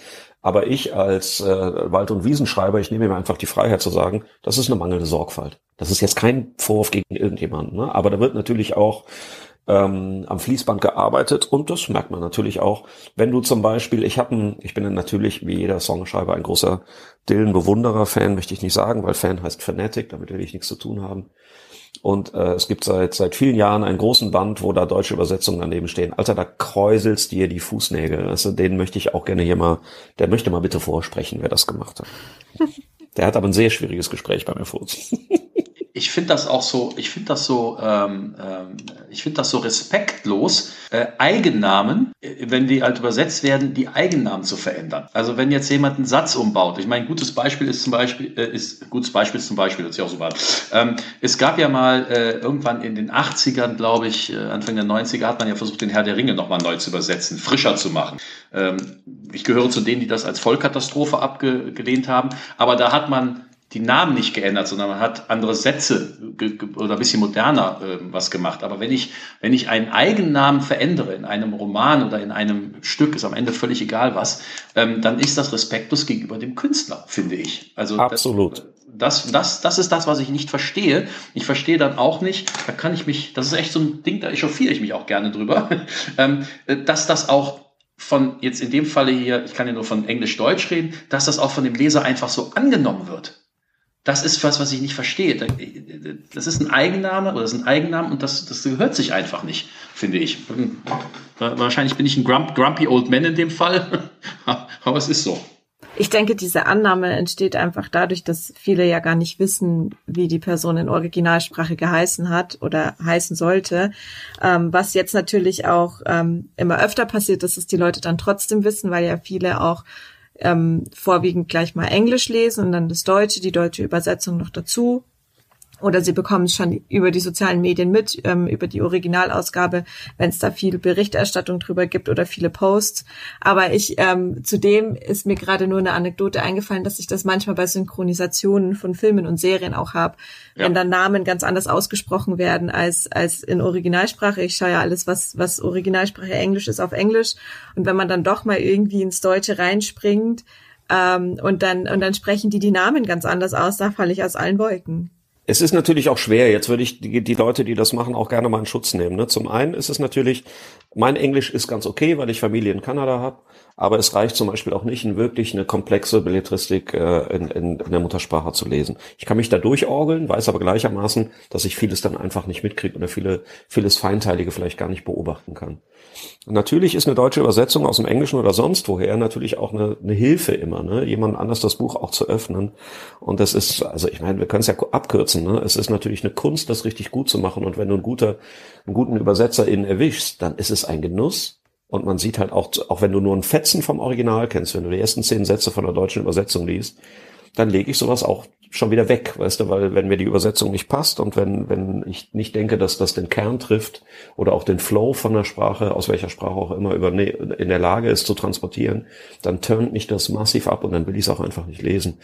Aber ich glaube, das ist ja wie überall. Ne? Es gibt die Leute, die es können, die einen, die einen feinen Strich haben und bei denen, also da, da geht es auch um die Kunst des Übersetzens oder des Adaptierens und das, wenn, wenn man da einen guten erwischt, dann ist allein der Genuss an der Übersetzung ja schon total geil. Naja, ne, ähm, ich will gar nicht wissen, wie viel unheimlich schöne Vorlagen, egal in welcher Sprache, verloren haben, dadurch, dass sie irgendwohin übersetzt wurden, weil natürlich auch das, das Tagesgeschäft der Verlage ist, da auch, auch einfach Meta zu machen. Ne? Ist ein schwieriges Thema, aber nochmal, ne, man kann sich nur darauf beschränken, wenn man mal eine gute erwischt, dann sich zurückfallen zu lassen und denken, leck mich an den Arsch, was für eine geile Scheiße. Waren das zu viel Kraftausdrücke? Nö, ne, ist ja jetzt schon 1836. Ach man, das muss ich dann wieder rausschneiden. Ist doch lustig, ja, ist doch gerade lustig. Ja. Lass alles drin. Naja, wir hatten das nochmal gesagt, alles drin lassen. Mit mal wirklich toll, ich komme gerade nicht auf den Namen. Wer war denn das? Naja, haben wir auch nicht die Zeit für. Ich komme nicht drauf. Das kann man rausschneiden. Das lasse ich jetzt drin. Kannst du machen, wie du willst. Ich bin, ich, äh, ich finde Fehler toll. Weißt du, wir sind, wir, wir bei Fortuna Ehrenfeld, wir provozieren gerade zu Fehler, weil alles, was, was glatt und geleckt ist, berührt die Leute einfach nicht. Es muss authentisch sein. Sind wir wieder, sind wir wieder am Anfang oder wo wir mal zwischendrin waren. Absolut, der Bogen ist geschlossen. ja, genau. Kann ich authentisch übersetzen? Das ist dann die nächste Frage. Hm, schließt sich jetzt die Frage an, was heißt nach Diktat verreist auf Türkisch oder aber auf Französisch von mir aus? Musst du googeln. Weil ich glaube, nach Diktat verreist ist in beiden Fällen nicht übersetzt worden nach Diktat verreist ist wahrscheinlich auch was, was man nicht übersetzen muss. Ja, ist aber auch wieder genau so ein Beispiel. Ne? Ich bin sicher, dass es das, dass das Bild sowohl im Türkischen als auch im, im Französischen ganz anderes ist. Da bin ich sicher. Ähm, wir können ja auf äh, die Kommentarspalte schauen. Wir fordern unsere Hörerschaft auf, bitte helft uns da weiter und tackert's in die Kommentare. Siehst du, merkst du was? Das ist digitales Marketing. Sehr gut. So, und warum bin ich jetzt nochmal auf nach Diktat verreist gekommen? Weil ich gesagt habe, mit dem Song beenden wir dann den Podcast. Wir haben ja am Anfang drüber gesprochen. Wir haben es am Anfang kurz gehört. Und jetzt hört ihr es, nachdem sich diese drei wunderbaren Gäste verabschiedet haben, hört ihr es da nochmal in Extenso. Ja, vielen Dank, Christian, für die Einladung. Vielen Dank an äh, Johanna und Martin. Ich, äh, das ist mein erster Podcast gewesen und ähm, ich hatte mir alles Mögliche vorgestellt, aber nicht diese wirklich sehr nette, sehr entspannte Runde. Vielen Dank. Ich habe mich sehr wohl gefühlt. Äh, äh, Christian, wenn du dann mal wieder äh, B- oder C-Gäste brauchst, kannst du mich gerne anrufen. Ich bedanke mich auch. Ich kann da gar nicht so viel hinzufügen, weil der Björn hat das so gut gemacht. nee, es war, es war sehr toll. Es hat mir sehr viel Spaß gemacht. Ich habe mich total gefreut, als Christian mich gefragt hat, ob ich mal komme. Und ich hatte ganz viel Spaß mit euch allen und ähm, freue mich jetzt schon, wenn die Folge dann online geht. Ich werde oft eingeladen in, in Environments, wo alle wissen, was als nächstes passiert. Ne? Also entweder mit verschiedenen MusikerInnen oder Produzenten oder irgendeinem Interview. Äh, Dude Dudetta, die mich irgendwas zu meinem neuen Album fragen. Es war sehr erfrischend, dass hier so Leute aufeinander ineinander gecrashed sind, die auf den ersten Blick gar nicht so viel miteinander zu tun haben. Es war äh, die die Minuten sind geflogen äh, ich habe ein Vögelchen hat mir gezwitschert, dass ich mich verabschieden darf mit einem Song von Fortuna und der heißt Nach Diktat verreist. Ich muss mit dem Hund raus, der muss pipi. Tschüssikowski.